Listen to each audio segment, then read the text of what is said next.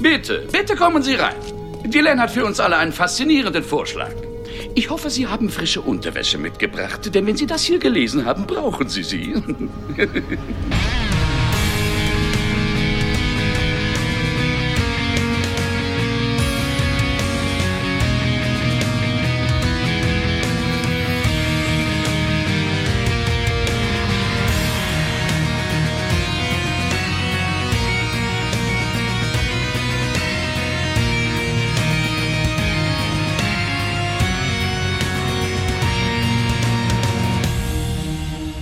herzlich willkommen beim Grauen Rat, dem deutschen Babylon 5 Podcast. Heute mit einem ganz speziellen Gast, aber bevor wir äh, selbigen die Bühne bereiten, äh, wollen wir natürlich äh, die Bühne ein bisschen beleben mit Stimmen, die du bereits schon kennst. Und da natürlich eine liebliche Stimme im wunderschönen Köln am Rhein und die gehört zum Tim. Hallo Tim. Hallo, lieber Sascha, hallo, liebes Team, hallo, liebe Hörer. Ja, und dann gehen wir den Rhein ein bisschen weiter flussaufwärts, wenn meine Geografiekenntnisse nicht trüben und abwärts. landen abwärts ja. tatsächlich ja, und ja. landen in, irgendwann in Düsseldorf äh, und da sitzt Raphael. Hallo Raphael. Hallihallo, einen wunderschönen guten Abend an euch und dich und an alle anderen. Ja, genau. Der Sascha ist auch noch hier, wie immer, irgendwo in der Lausitz. Und ich habe keine Ahnung, wo unser Gast herkommt. Ich glaube irgendwo aus der Nähe von Hannover, aber ich kann mich auch ganz, ganz, ganz doll irren. Aber das kann sie jetzt vielleicht auch selber sagen. Und ich bin ganz stolz, dass du und froh, dass äh, sie heute hier ist. Nämlich sie ist ein Gründungsmitglied des Grauen Rates tatsächlich. Äh, ältere Zuhörende werden sich vielleicht erinnern, dass es mal der transatlantische Babylon 5 Podcast war, bevor es der deutsche Babylon 5 Podcast war. Weil sie damals noch in Kanada gesessen hat und eigentlich mitmachen wollte und dann aber aus zahlreichen Gründen verhindert war. Aber umso schöner, dass du nach vier Jahren jetzt den Weg in den Grauen Rat gefunden hast. Hallo Anne. Hallo Sascha, hallo liebes Team. Freut mich endlich dabei sein zu können, ja. und äh, woher ich komme, ich komme von überall. Du hast ja gesagt transatlantisch. Also ich habe auch mal über dem großen Ozean gelebt. Heute in Hamburg. Also moin Ach, moin, sagt man, ne? moin moin, ja, endlich mal in, aus, dem, aus dem Norden. Ja. Das ist ja schön war ich ja von Hannover nicht ganz so weit entfernt. Ja, nur drei Stunden bei Stau, ne? Nein, aber ja. Hannover auch irgendwo mal zu einer Zeit äh, früher in meinem ersten Leben oder so. Apropos erstes Leben. Äh, wir gucken mal 25 Jahre zurück. Wie bist du denn eigentlich auf Babylon 5 gestoßen? Gestolpert bin ich gestolpert. In ah. der dritten Staffel, Pro 7 damals noch, einfach so angefangen. Und es war, glaube ich, die letzte, vor, irgendeine der letzten Folgen ähm, der dritten Staffel. Und äh, Sheridan stürzte sich vom Balkon, ne? Also so ungefähr. Und dann fand ich das mega interessant, hab dann weitergeguckt, hab die vierte Staffel, fünfte Staffel gesehen, hab dann gesagt, irgendwie fing das doch mal irgendwo mit an, hab dann auch mal irgendwann die erste, zweite Staffel gesehen und mittlerweile das ganze Ding ja mehrmals durch äh, mit allen Filmen etc. Ja, erste, zweite natürlich. Wir haben vorhin drüber erzählt, so ein bisschen schwierig. Die erste für mich war immer schwierig, aber ja, total in Love gefreut äh, oder äh, habe mich total in die Serie verliebt mit dieser dritten Staffel, mit diesen letzten paar Folgen, die man da gesehen hat. Ich bin ja mit der ersten Staffel tatsächlich durch den Rewatch äh, ziemlich versöhnt. Mhm. Ich habe ja auch gedacht, so, oh Gott, oh Gott, äh, die Sinclair-Staffel, aber äh, auch Sinclair, der alte Holzklotz, ist beim Rewatch gewachsen, meiner Meinung nach. Ja, unterschreibe ich. Hat auf jeden Fall seine mhm. Momente. Also ich habe es ja mittlerweile mehrmals gesehen, auch mit meinem Mann dann einmal. Und dann mein Mann äh, mich dafür entschuldigt quasi. Und der hat immer gesagt, was hast du eigentlich? der liebte London Molari hat immer gesagt, ja, der wird doch bestimmt ein tolles Ende haben. Ich gesagt, ja, ja. Auf die ein oder andere Weise ja. Genau. Ich glaube, er hat das Ende, was man am allerwenigsten haben mhm. will. Du hast natürlich dich nicht nur für den deutschen Babylon 5 Podcast interessiert, sondern du hast ja bei einem anderen Podcast mitgemacht. Vielleicht kannst du dazu noch was erzählen. Ja, genau. Also ich habe ja eine Zeit lang in äh, Nordamerika gewohnt, in Kanada, um genau zu sein. Und da gab es den, also in den USA eigentlich, äh, der war sogar UK, USA und irgendwie ganz international nach, nach einer Weile. Der hieß Down Below. Ähm, das haben vier äh, Podcaster gemacht. Davon waren zwei komplette Newbies zu Babylon 5, die das wirklich immer gesehen haben, dann zum ersten Mal darüber gesprochen haben. Teilweise haben sie so Mitschnitte gemacht, während sie die Serie gesehen haben. War auch ganz lustig. ähm, und dann haben sie sich natürlich immer jemanden eingeladen. Das waren dann manchmal auch Newbies und manchmal waren es halt eben Veteranen, sagt man ja so schön. Mhm. Und ganz, ganz toller Podcast, weil die eben auch am, am Ende jeder Folge dann so, ein, so, einen kleinen, so eine kleine Vorausschau machen, wo es denn hingeht. Ja, stimmt. Und mhm. das war einfach nur lustig. Also es hat echt Spaß gemacht, diesen beiden Newbies zuzusehen, wie sie jetzt Babylon 5 kennenlernen. Erste Staffel hat man sich viel entschuldigt. Aber nein, nein, es war echt. Also die fanden das mega cool. Äh, haben halt auch so Leute wie Corvin toll gefunden, wo man sagt, Ja. was? Auf Farbloses. Genau, aber die li- liebten den halt. Man muss dazu sagen, es waren zwei Frauen. Vielleicht Ah. daran, weiß man nicht. Ähm, Vielleicht. Wobei der mich jetzt nie interessiert hat, also auch als Frau selber habe ich immer gesagt, what? Ja, nee, also fanden, äh, war immer ganz interessant, den beiden so zuzuhören, während die die Ideen geschmiedet haben, wie es denn weitergehen könnte. Das fand ich auch. Ich habe ein paar Folgen gehört und ich fand das echt immer spannend, was sie sich so zusammengereimt haben, wie das denn weitergehen könnte. Wir haben ja auch immer gesagt, so, Mensch, Marcus und Ivanova, die werden bestimmt mal so ein Traumpaar werden.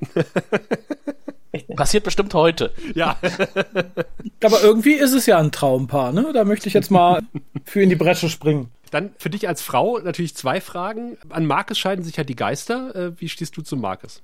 Mm, Fand ihn jetzt auch eher farblos. Also er, Okay. ich, ich fand jetzt nicht, dass der zu Ivanova passt.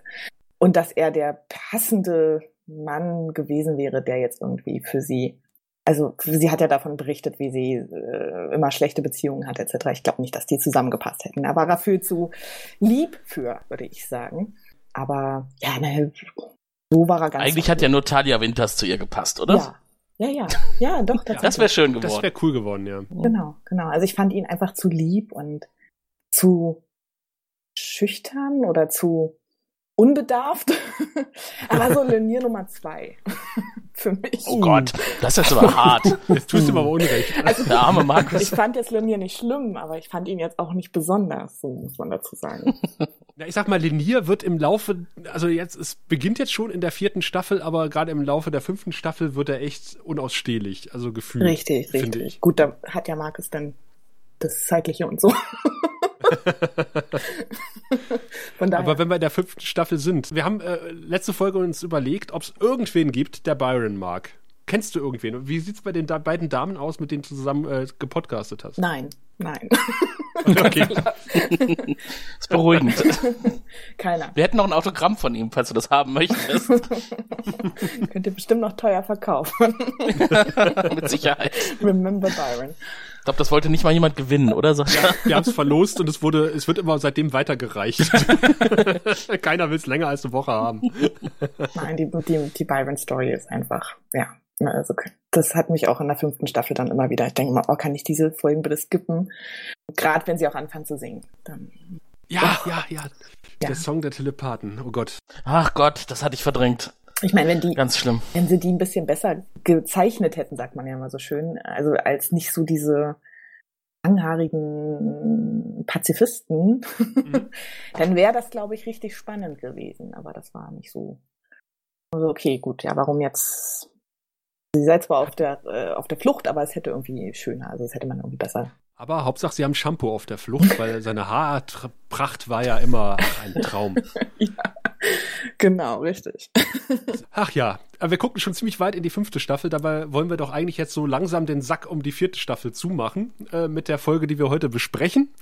Die da heißt nämlich Rising Star. Es ging ja sehr um, ja, dunkel zu in der vierten Staffel, ne? Also Fall of Night, ab der zweiten Staffel ging es ja los, äh, The Long Night und keine Ahnung was. Wir waren ja immer in der Nacht und jetzt geht endlich, endlich die Sonne auf, wie Weiland oder Jürgens schon sang, immer, immer wieder geht die Sonne auf.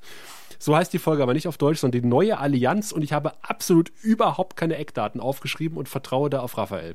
Ah, wie schön. Gut, dass ich da bin. Dann kann ich dir nämlich sagen, es ist die 21. Folge der vierten Staffel. Geschrieben hat es natürlich JMS. Regie führte Tony Dow oder Down. Das, da lässt mich meine Sauklaue ein bisschen im Stich. Das Ganze lief in den USA am 20.10.1997, ein knappes Jahr später am 17.10.98 bei uns. Äh, Die guten Amis haben es geratet mit einem P5-Werting von 8,9. In Deutschland kam das Ganze nicht ganz so gut an. Da sind wir bei D5 von 7,42. Oh, das ist schon äh, deutlich weniger. Ja. Der Gast hat ja immer die Ehre, manche würden auch sagen, die Pflicht, den Inhalt zusammenzufassen. Äh, Anne, vielleicht kannst du uns ganz kurz erzählen, was passiert denn eigentlich in Rising Star? Oh Gott. Es ist eine ganze Menge ähm, Reden. also, ja, jetzt, auch, war ich jetzt gar nicht vorge... Ähm, äh, ja, gut. Das ist der halbe Spaß. greif ruhig, greif so, ruhig. Ähm, was passiert eigentlich? Wir wissen, dass Franklin äh, auf dem Weg ist, um äh, ja Marcus noch vor dieser letzten Tat, die er begeht, ähm, zu retten. Das schafft er nicht mehr. Ivanova ähm, wird von Marcus durch die Maschine wieder zurück ins Leben geholt, indem er seine ganze ähm, Lebensenergie auf sie transferiert hat. Marcus hat das leider nicht überlebt. Ähm, währenddessen ist Garibaldi auf dem Mars unterwegs, um Lies zu retten, schlägt da ein paar Leute zusammen und rettet sie am Ende, was sie ihm auch sehr dankt.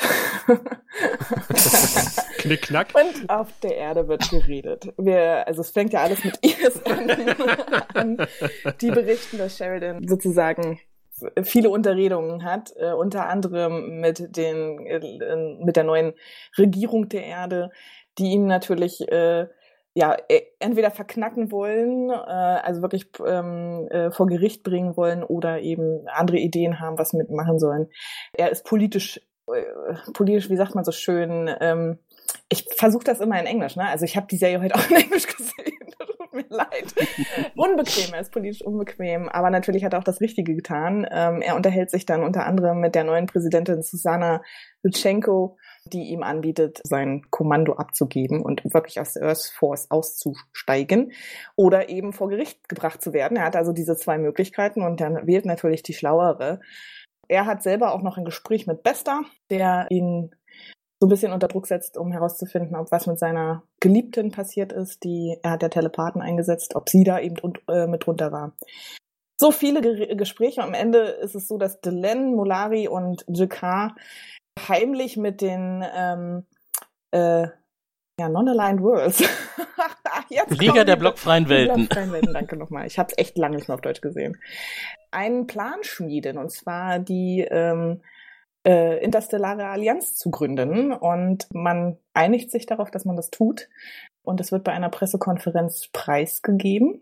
Es gibt auch einen neuen Präsidenten, der wird heim, äh, äh, im Hintergrund auch gewählt. Und wer ist es? Kann natürlich kein anderer als John Sheridan. Man bietet der Erde an, äh, beizutreten, aber sie müssen auch ein bisschen was hergeben, unter anderem den Mars ja, befreien. Äh, das tun die dann natürlich auch, ganz toll. Wozu, äh, wo es dann zu einem tollen Ende kommt oder was wir nicht sehen, nur ISN berichtet darüber, ähm, Sheridan Delenn heiraten. Jakar verliert sein Auge schon wieder, aber wo auch immer das denn landet. Ja. äh, Mulari und Jakar sind äh, zumindest dabei und irgendwie ist es auch ganz nett, wie die halt wieder ihre Freundschaft oder jetzt endlich irgendwie sowas von einer Art Freundschaft entwickeln.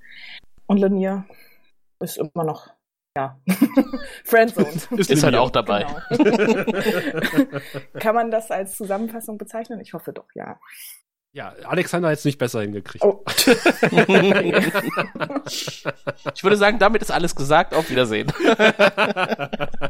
Ich dachte, das ist so der, der merkwürdigste Teaser, den ich je gesehen habe, also die, äh, die Sequenz vom, vom Intro, weil da ist ja alles reingequetscht, was man reinquetschen konnte, so als ISN-Report äh, mehr oder weniger leidlich äh, schlecht getarnt. Und das ist so der Moment, wo auch, wo, wo halt irgendwie Babylon 5 auch so ein bisschen über den Punkt geht. Also äh, wir, wir sehen jetzt in einem ISN-Bericht unter anderem die, die, die äh, nur lieblos abgedeckte Leiche von Clark mit einem Pappschild äh, Traitor of Earth. Und ich dachte so, äh, also jetzt hackt's aber wirklich hier.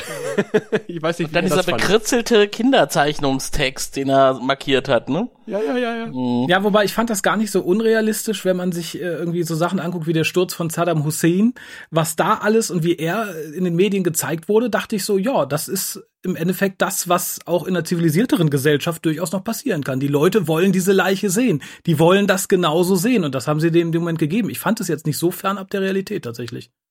Ernsthaft? Ga- Ganz, gu- guck dir die Berichterstattung an über den Ja, Sturz ich von Saddam mich Hussein. tatsächlich auch dran erinnert. Du hast recht. Ich glaube, der wurde sehr in Szene gesetzt. Ja, Au- Oder auch hier äh, äh, Osama bin Laden, ne? Ja, und äh, wie Was gesagt, ich fühlte mich da wurde. jetzt nicht entfremdet. Mir ging, und das wird später ja irgendwie noch weiter getrieben, mir ging halt diese Fülle auch auf den Keks, weil ich dachte, oh mein Gott, sowas käme nie in den Nachrichten. Genau wie später so, ja, und Susan fühlt sich auch nicht so wohl. Dachte ich, ja, das hier in der Tagesschau, ne? Das möchte ich auch sehen. Der, der zweite Gefreite von links, rechts, der hat irgendwie ein bisschen harten Stuhlgang, betet für ihn. Ja, was ich aber auch schlimm fand, war, äh, wie sie halt so diese Kameraführung machen. Also er öffnet die Tür Und Ja. Sheridan sitzt dann und sie Mhm. bringen ihm ein Glas Wasser und das ist so, die, äh, ja, es werden äh, Gespräche geführt und man denkt so, ja, okay, das hätte jetzt keiner gefilmt, ja, also das ist so, und dann wird diese Tür wieder so auffällig geschlossen und auch Präsident Lutschenko, also ihre Ansprache da, das war so schlecht. Ich meine, gut, man könnte denken, sie ist ja Russin und hm, also gut, im Englischen muss ich jetzt dazu sagen, war das ganz schlecht geschauspielert und ich erinnere mich, dass sie eigentlich ganz Ja. toll geschauspielert hatte was dann auch wieder später kam. Ich so, ah ja, deswegen, okay, sie hat das eigentlich ganz gut gemacht später. Aber dann diese Ansprache dachte ich so, okay, gut, die also wäre jetzt nicht mein Favorite äh, Präsident. Es gab ja, es gab ja Kritik an ihr, dass Ja. sie keinen echten russischen Akzent hatte, ne? Dabei ist sie aus dem Ostblock und aus Polen und, und hatte eigentlich einen Akzent, der passen sollte. Aber das hat Danzig man anscheinend nicht erkannt. In Danzig, hm? Also ich fand, sie hatte einen. Ja, sie hat, muss einen gehabt haben, ne? Sie hat ihn eingesetzt. Ich saß auch da und dachte so, äh, ist das jetzt ein schlechter Fake-Akzent oder spielt sie einfach so schlecht, weil sie nicht richtig Englisch kann?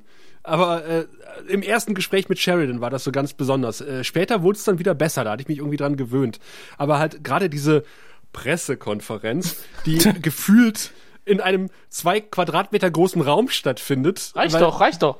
Sie steht ja wirklich da und hat die Mikrofone direkt unter der Nase. Und ich denke so, nein, so findet keine Pressekonferenz statt. Da ist ein doch relativ bequemer Abstand zwischen demjenigen, der spricht, oder in dem Fall die spricht, und der Presse.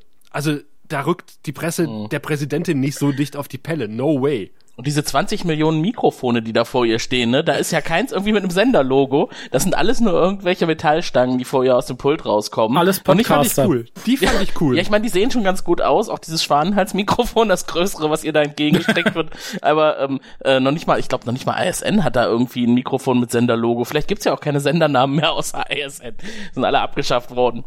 Ja, es Also- gibt ja offensichtlich nur diesen einen Sender mehr. Ne? Also dafür stehen aber eine ganze Menge Mikrofone da. Ja, die nehmen halt gerne mehrfach auf. Ja, also es sind vielleicht jetzt die unabhängigen Medien, die jetzt wieder hervorgetreten sind, aber natürlich keinem Sender mehr angehören und darum entsprechend auch kein Logo haben. Und noch keinen Namen haben. genau. Unbenannter Sender Nummer 3. Mein, mein Name ist Müller. Ich äh, gründe hiermit offiziell. Könnten Sie bitte Dankeschön. Das Genau. ist halt, Namen haben wir noch halt nicht. Minbar News und äh, Centauri Minbar und Übrigens im Deutschen, in der deutschen Synchro hat sie übrigens gar keinen Akzent. Ah. Mhm. Also das, diese ganze Diskussion war eine rein amerikanische. Ja, wie so oft. in der deutschen Synchro wird sie wahrscheinlich auch besser geschauspielert haben. Muss man dazu sagen. Also ich Genau. Sie war ein ganz anderer Mensch. von besser gewesen sein. Ja. Äh, man weiß Ja. es nicht. Also wer schon, Also es mal, war schon, ich fand's nicht wer schlecht. schon mal Ostblock äh, News gehört hat oder gesehen hat, ja, die sprechen halt anders. Also das ist irgendwie auch eine andere, ja, also das ist halt nicht die typische ARD ähm, Ansprache News. Ne? Also Nee, definitiv nicht. Dann wird's auf meinem Zettel total romantisch. Oh, Ja, das war etwas, das habe ich, glaube ich, äh, in der, wann taucht das Gerät das erste Mal auf? War es in der ersten Staffel? Ja, und ich, früh, ich mag dich mhm. dran erinnern, Raphael, Ja, dass, genau, als das Gerät das- auftauchte. Da wollte ich sagtest- gerade gerade Ja. hinaus, da habe ich nämlich noch gesagt, oh mein Gott, dass man sowas äh, einfach da lässt und nicht wiederholt. Ja, da hatte ich das total verdrängt. Ähm, und, und das, obwohl tatsächlich an dieser Szene sehr, sehr, sehr mein Herz hängt, weil es mich vor einer vermutlich sehr unglücklichen Beziehung bewahrt hat, tatsächlich. Ähm, insofern hätte ich mir das eigentlich merken müssen, dass äh, Susan auf diesem Wege wieder unter die Lebenden geholt wird und Marcus sich so etwas unrühmlich verabschiedet, nur um einen Charakter für quasi zwei Episoden noch am Leben zu halten. ja. Ist das, ist das diese Szene, wo, wo Franklin in, auf der White Star Ja. sitzt und sagt, fahr schneller, schneller, Ja. schneller? Franklin, der rasende Held, die Kavallerie unterwegs. Wo ich dachte so, ey, Kinder, das ist jetzt wirklich, das ist dir, was ich eben gesagt habe, dieser Tick zu viel. Ja, ich, ich frage mich nur, wurde es erklärt oder nicht, warum funkt der nicht eben Babylon 5 an und sagt, hört mal, da ist der Irre mit dem Bart, der ist in der Krankenstation, wenn der an so einem Gerät rumnestelt, zieht den mal da weg. Vor allen Dingen haben wir Ende letzte Folge schon gesehen, dass er das ja schon bereits getan hat. Also ich Ja. äh, finde den zeitlichen Zusammenhang auch irgendwie ein bisschen schwierig. Ja, da, da bin ich zumindest bereit zu glauben, dass das ein bisschen vorher spielt, was der gute Und- Dr. Franklin da abhampelt. Und dann setzt sich ja das äh, ein bisschen fort, indem halt äh, wir nochmal auf die Krankenstation schneiden, wo jetzt offensichtlich irgendwer mit dem Essen reinkommt, für wen auch immer. Und, das Essen einfach mal fallen lässt, weil ein zweiter Mann neben Susan liegt. Vor allen Dingen, Susan hätte auch nicht da liegen dürfen. Die Ah hat ja, Marcus ja mitgebracht. Mhm. Für wen bringt die das Essen? Äh, Wahrscheinlich hat sie es irgendeinem anderen Patienten geklaut und dachte, so, jetzt gehe ich in den leeren Raum. Da kann ich das in Ruhe essen. Das Medlab ist vielleicht auch größer, vielleicht gibt's da noch mehr Patienten. nee, also ich finde, ich find, Raphael liefert heute die besten Erklärungen. die hat das Essen geklaut und wollte es in Ruhe essen und dann liegt da so ein Typ Genau, neben, mit, einer, mit, neben, neben, einer seiner Bewusstlosen. Freundin. Verdammt. Beide tot. Und dann lässt sie das gute Essen auch noch fallen. Aber hat man nicht, hat man sie nicht schon vorher dorthin transferiert? Also ich glaube, sie war doch vorher schon, sie wurde doch schon vorher nach Babylon 5 gebracht, damit man besser für sie pflegen, äh, für sie besser fliegen kann, etc. etc. Und erst hinterher. So. Ach, ich habe das so verstanden, als wäre Ja, Marcus nee, nee. mit ihr zusammen nach Babylon 5. Nee, erst Ah, glaub ich hinterher. Sie sah aber auch nicht aus, als hätte sie, wäre sie jetzt bereit, Nee, was nee, zu essen, nee, muss ich nee. sagen. Also, ihr da jetzt das Gulaschstüppchen hinzustellen, hätte ich dann doch irgendwie als schwierig empfunden. Vielleicht ist es auch nur für die Abrechnung mit der also ich Krankenkasse. wollte Essen zubereitet Ich und jetzt nicht hingestellt. zu genau sein, aber es sah nicht so wirklich aus wie Essen, es sah eher aus wie äh, die nächsten ja, Injektionen oder was auch immer sie ihr da gebracht haben. Vielleicht war es einfach auch intravenöses Essen. Who knows, ja. aber äh, also mit einem habt ihr ja recht, dass Jason Carter da ähm, di- diesen, also dass Marcus das abgezogen hat, dann wird Jason Carter wahrscheinlich auch so ein bisschen abgekotzt haben. Jetzt äh, mache ich das hier, ich sterbe, äh, meine Rolle wird rausgeschrieben und dann kommt die nicht mal wieder, ja. Kündig die.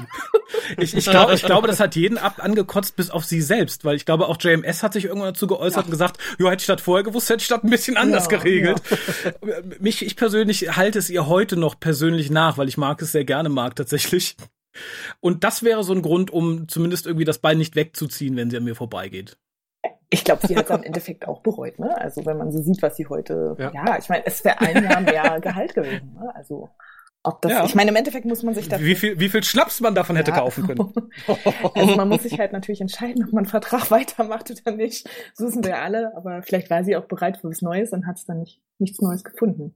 Also wie man aus verschiedenen Quellen ja gehört hat, war sie damals äh, relativ schwierig äh, und heute muss sie wohl entspannter sein, äh, wie man auch hört. Aber wer weiß. Auf jeden Fall hat JMS auch äh, gesagt, es gab verschiedene Versionen tatsächlich. Bis zum Schluss hat man gehadert, ob man Marcus überleben lässt, weil es wurde, glaube ich, auch schon, sogar gedreht oder zumindest geschrieben, dass es dann hieß, Marcus ist in der Kryo-Einheit jetzt zusammen mit den Telepathen äh, mit einem letzten Funken Lebensenergie. Okay. Ähm, und dann hat man hat aber gesagt, nee, also aus dramaturgischen Gründen wäre schon sinnvoller, dass er stirbt. Und äh, nicht diesen, diese Backdoor einzubauen.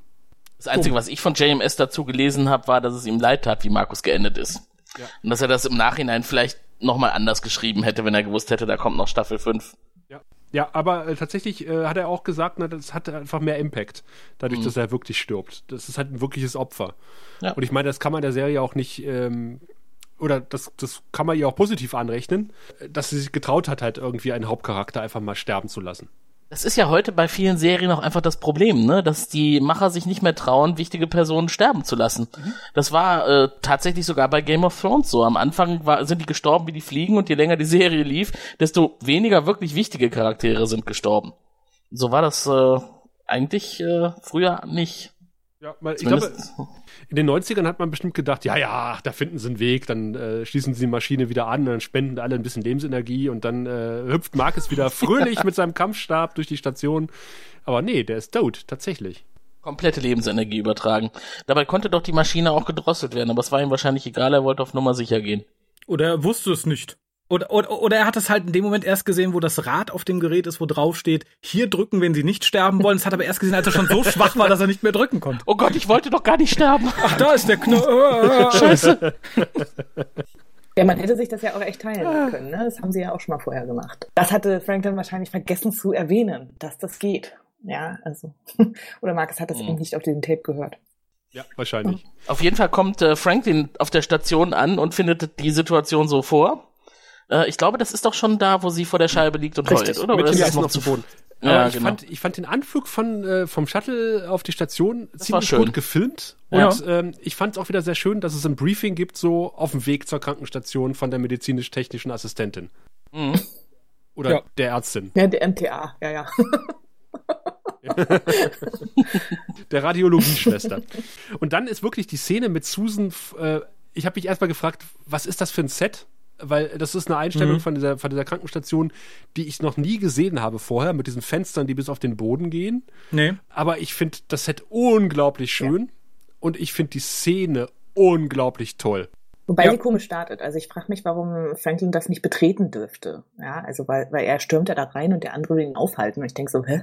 Also es ist ja wohl mal. Weil da drin Susan sitzt, die gesagt hat, ich will hier Ja. keinen sehen. Und der Typ hat Angst vor ihr. Na, natürlich. Hätte ich auch. Aber ja, definitiv eine schöne Szene. Ja. Ja, ich, ich fand sie aber nicht nur schön, ich fand, es wurden innerhalb von dieser, weiß ich nicht, Minute, zwei Minuten so unglaublich viele Sachen angesprochen und mhm. unglaublich viele Sachen transportiert, die ich mhm. unglaublich realistisch finde für so einen Moment und auch unglaublich tief nochmal in Susan blicken lässt. Also angefangen von diesem, von diesem Trauergeschimpfe, was ich ganz oft auch schon im persönlichen Umfeld erlebt habe, dass man halt erstmal auf jemanden schimpft, irgendwie so ein bisschen, den man gerade verloren hat äh, was sie ja macht, indem sie halt nochmal Revue passieren lässt, wie er mit ihr umgegangen ist, wie sie sich kennengelernt mhm. haben und so. Äh, dann wird kurz dieses, dieser Buffy-Moment gestreift, wo sie sagt, ich war schon tot, das war ganz super. Äh, und dann kam halt die Stimme, wo ich dachte, es wäre Gott, aber ne, wegen des englischen Akzentes. Ähm, aber dann wurde ich halt zurückgeholt und es wurde wieder schwer um mich und äh, das wollte ich eigentlich gar nicht. Ich war ja bereit.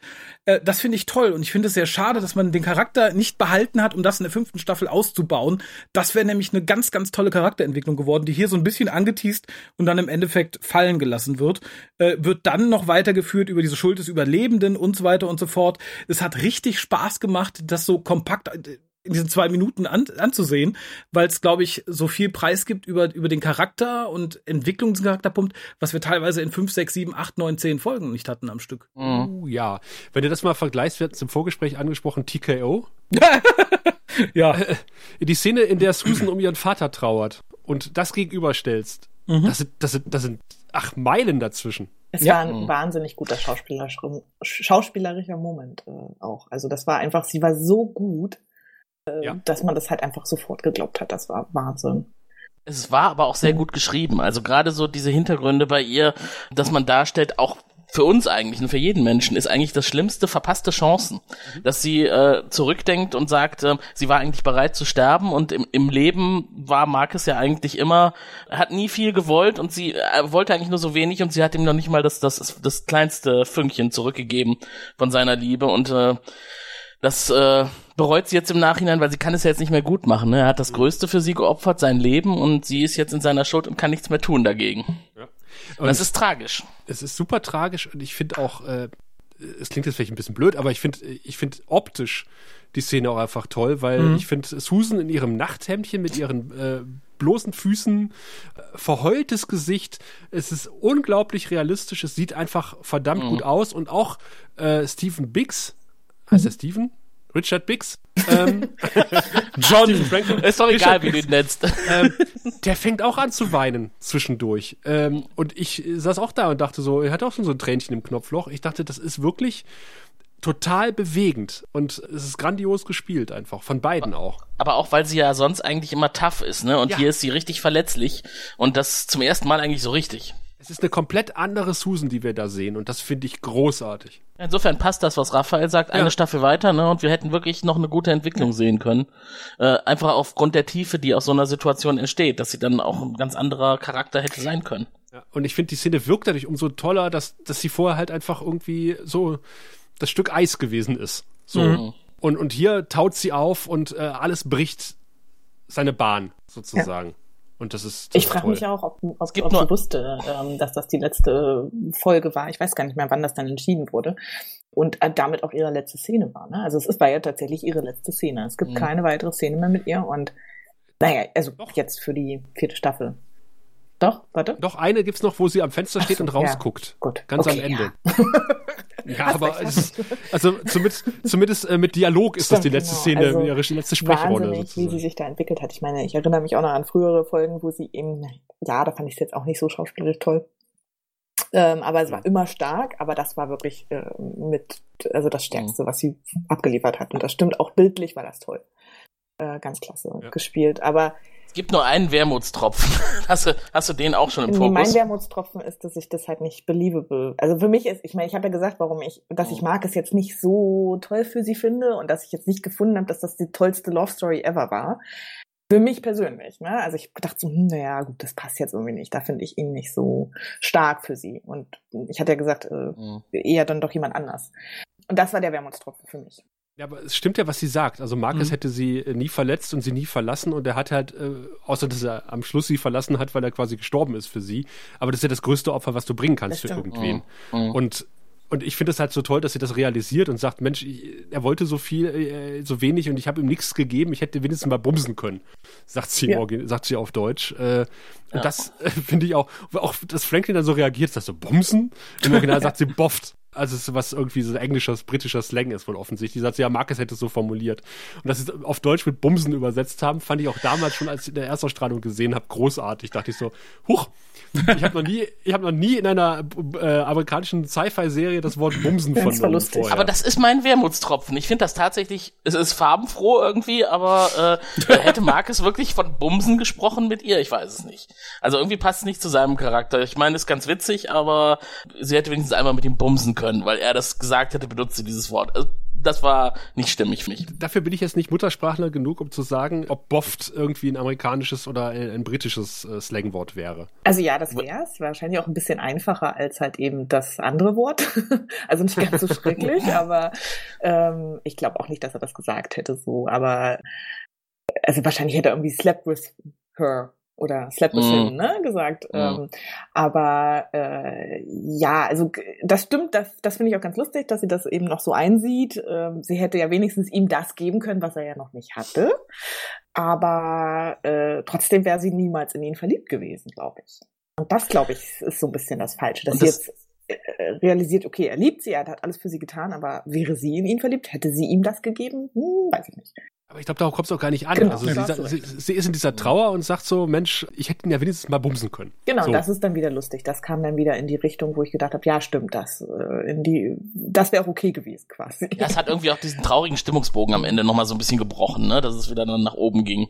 Äh, aber worauf es dann hinauslief, das war dann halt mein zweiter Wermutstropfen, dieser Spruch, der, der uns ja auch später dann noch begegnen wird. Jede Liebe bleibt unerwidert. Das ist die große Weisheit von Susan Ivanova. Jede Liebe. Ja, fand, die fand ich auch Unsinn. Ich frage mich, ob die nur drin war, dass man später diesen Käse um Linier popeln konnte.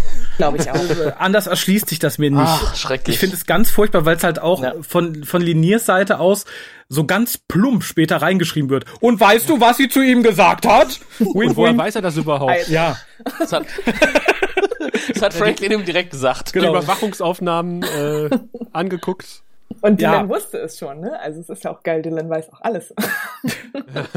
Oder Susan hat direkt Kontakt auf den. Weißt du, was ich gesagt habe? Hier, jede Liebe bleibt unerwidert. genau. Insofern verzeih ich das ein bisschen, weil ich das Gefühl habe, es ist halt, eigentlich gehört es nicht dazu. Es ist nur drin, um später irgendwie den, den Mist ein bisschen voranzutreiben. Und Linier denkt sich sicher auch, ich hätte wenigstens einmal mit Dylan bumsen können. Ja, genau. Der hätte dann fragen sollen, weißt du, was sie davor noch gesagt hat? Dass sie zumindest einmal mit ihm, ne, ne, ne? Vielleicht muss er sich jetzt neue Möglichkeiten suchen. Vielleicht muss er jetzt mit Susan bumsen. Hallo, Hand! Er wartet auf Staffel, er wartet auf Staffel 5, um das nochmal anzusprechen. Aber weißt du, was ich, was ich, was ich total ganz, ganz, ganz, ganz, ganz furchtbar fand? Den Übergang zur nächsten Szene. Der war sowas von unpassend und und hat mich so aus dieser alten Szene rausgenommen. Man ist da mit Susan und Franklin quasi trauernd äh, in der Sick Bay und, und wumms! Komm, Sexwitzchen. Super fröhliche Stimmung. von, von GK und Londo. Ich dachte so, äh, okay. Ja, aber ich, ich fürchte fast, dass das Kalkül war. Ich glaube, man wollte die Zuschauer, also den, den 0815 Zuschauer, nicht in diesem emotionalen Ödland zurücklassen, was äh, Susan da gerade irgendwie verbreitet hatte. Ich glaube, da musste man oder wollte man irgendwie so eine Szene als Kontrast haben. Und ich finde die Szene an sich lustig. Sie macht Spaß. Ja. Ähm, den Kontrast, der ist mir auch übel aufgestoßen. Aber ich fürchte, dass das tatsächlich so war, oh, die Szene war jetzt sehr hart. Komm, irgendwas Lightheartedes. Hau mal Londo und Jakar raus, die sich über Sex unterhalten. Ja, aber äh, also so optisch und akustisch war das ein total krasser, plötzlicher Schnitt. Ja? Da war, das, das war gar kein richtiger Übergang. Das war auf Auch einmal optisch. so Bombs. So, oh, wo, was, wo, wo, wo sind wir denn jetzt? Also, Auf einmal hell und bunt, ne? Ja, das ja, passt ja auch genau. überhaupt nicht zur, zur Szenerie vorher. Aber das wird ja noch öfter passieren mit den beiden, ne? Also die kommen ja irgendwie immer so als, als Stand-up-Comedian-Pärchen jetzt demnächst dazwischen. Ja, ja, das ja. Ich, was wir ja schon gesagt haben, äh, der Dialog zwischen beiden, die Szene ist großartig, aber halt der Übergang, äh, der nicht vorhandene, ähm, Mhm. ist halt sehr erschreckend. Ist mir gar nicht so aufgefallen, muss ich ehrlich sein, aber vielleicht. Ich war auch schon durch das Bumsen wieder auf der auf einer höheren Ebene. Aber es geht ja weiter mit tollen Sexwitzchen. Ne? Sie sind zu früh. Nein, ich bin zu spät. Sie sind zu spät. Nein, sie sind zu früh. Sie kommen ja immer zu früh. Wir können stundenlang, sie nur ein paar Ja. Minuten. Weird, du bist zu spät. Äh, ja, aber äh, insgesamt ist das halt eine komplett inhaltsleere Szene. Ne? Die ist halt wirklich nur dazu da, den Zuschauer aus seinem Heulkrampf zu befreien, dass der jetzt der weiteren Handlung ein bisschen folgen kann. Ja, aber es ist trotzdem ist eine großartige Szene, Ja. auch wenn sie inhaltsleer ist. Es ist einfach nur Londo und Chicard und wo sie dann beide dann äh, wir belehren, dass er zu spät ist. Es ist toll. Aber London und GK geht auch irgendwie immer, oder? Ja. Egal, welche Szene vorher oder nachher kommt. Ich habe mich halt nur gefragt, ob die wirklich schon so weit sind an dem Punkt. Das kam halt Ja. auch sehr überstürzt. Also ich habe auch tatsächlich jetzt, äh, bevor ich die Folge gesehen habe, nicht mehr aufgeholt und alles vorher noch gesehen, was ihr in den letzten Wochen schon besprochen habt. Äh, ich habe auch kurz nachdenken müssen, sind die tatsächlich schon auf einer Ebene, wo sie so miteinander frotzeln können? Scheinbar ja. Also ich meine, das letzte Mal wäre, ich unterschreibe den Vertrag, aber nicht auf der gleichen Seite wie sie. Ja. Ah, okay. Und also, das ist ein weiter Weg bis dahin. Hm. Vielleicht hat Ja. man das einfach auch so als Abschluss gemacht damals. Also man wusste ja noch nicht, wie es weitergeht und man hat Das gesagt, stimmt, das kann ähm, sein. naja, eigentlich wollten wir die beiden ja in die Richtung bringen. Ähm, wir machen das mal als Abschluss. Und er sagt es ja. Er sagt ja, also äh, ich weiß jetzt gar nicht, was das hier ist, aber irgendwie gefällt's mir. Ja, ja, genau. Ja. Ja, wie gesagt, ich finde generell ging es ein bisschen zu schnell, wenn man das irgendwie im Kontext verortet. Ich glaube, äh, so vom Feeling her ähm, wäre es angebrachter gewesen, nachdem sie einen Kampf wirklich aktiv gewonnen haben, weil so wirkt es so ein bisschen, natürlich, wenn man erleichtert ist, ne, so, juhu, Erde ist befreit und bla, dass man dann auch eher in so einer Stimmung ist, dass man so ein bisschen rumfrotzeln kann. Ähm, nur, es, es wirkt halt sehr komprimiert innerhalb von ein paar Tagen von ne, mit dem will ich nicht in einem Raum sitzen und nicht auf demselben Blatt unterschreiben zwischen haha, ich mach Peniswitze mit ihm. So schön es Aber auch das- ist. Das ist ein generelles Problem dieser Folge, aber da komme ich in meinem Fazit drauf. Ja. Auf jeden Fall hat Wir ja Neuigkeiten für Londo, Staatsangelegenheiten, Mhm. vertrauliche, und die möchte er Londo privat mitteilen. Und äh, ja, Londo ist halt immer noch in diesem leicht laissez-faire, ähm, in dieser laissez-fairen Stimmung und schickt äh, JK erstmal weg. Und dann kommt ja das, was ich auch dachte, was ja eigentlich was ist, was man immer schon so befürchtet hat. Jetzt kommt der Moment, wo Londo zurück muss auf Centauri Prime. Und äh, in die Richtung geht's ja auch. Ja. War der Regent eigentlich schon vorher krank? Nee, der hat zu viel Pastell geguckt wahrscheinlich. Ich weiß es nicht. Das ist auch wieder so, das muss jetzt ganz schnell passieren. Wir müssen da irgendwie Mhm. in die Richtung bringen. Da kommen noch einige in dieser Folge. Ja. Was ich da nicht so schön fand, ist, er schickt halt JK weg, aber dann besprechen sie es trotzdem da in diesem, Ja. würde man sagen, Flughafen, ähm, Abfertigungsbereich. Ja, Zumal das jetzt auch nicht so super geheim war, oder? ja, nee, klar, logisch. war nicht Wahrscheinlich. So geheim. Du hättest, äh, wir hätten den Cone of Silence äh, gebraucht, äh, den es am Anfang gab im, im Pilotfilm. Ach, stimmt, da, da war was, ne? Ja, ja, genau. da wäre das Ding wieder praktisch gewesen. Aber es spricht Ja. sich ja relativ schnell rum. Also insofern, äh, Gerüchte sind immer schneller als das Licht. Genau. Und dann sind wir auf der Erde. Und Sheridan sitzt in seinem Besprechungsraum. Und Bester kommt hinzu. Der Raum sieht übrigens auch unglaublich schick, schick aus mit dieser Holzvertäfelung. Ja, aber schon ich. so ein klassischer Besprechungsraum, oder? Also ganz, ganz edel, aber äh, jetzt auch nichts, wo man denkt, da residiert jetzt irgendjemand. Er hat sowas von, äh, von Autos aus den frühen 2000ern, späten 90ern mit Wurzelholzimitat. Ja, oder so ein Konferenzhotel halt, ne? ja, die, die seit den 90ern nicht mehr renoviert wurden. Ja, genau, genau. Hm. Kenn ich. Wobei, es, diese, diese schöne Glasfront und wie er dann rausguckt, das ist dann schon ganz cool. Das sieht Ja, ganz, mit das den Jalousien. Mhm. Und vor allen Dingen, dass sie da teilweise auch dann so einen Außenschnitt machen, also von außen rein und dann ändert sich der Ton. Toll. Ja, das war cool. Haben sie gut gemacht. Pflanzen. Ja.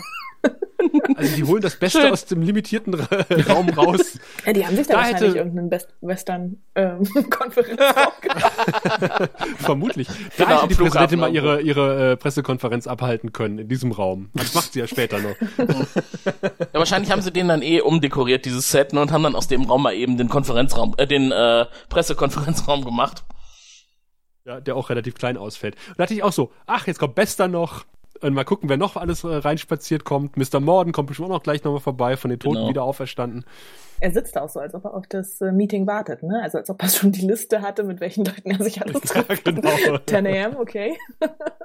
Aber fängt auch schon relativ lapidar an, oder? Während er da so quasi äh, die Füße hochlegt und wartet, plakativ gesprochen, dass Bester sich halt Zutritt verschafft. Ich habe den Leuten gesagt, wir sind alte Freunde, so wie Holmes und Watson oder dick und doof, ne?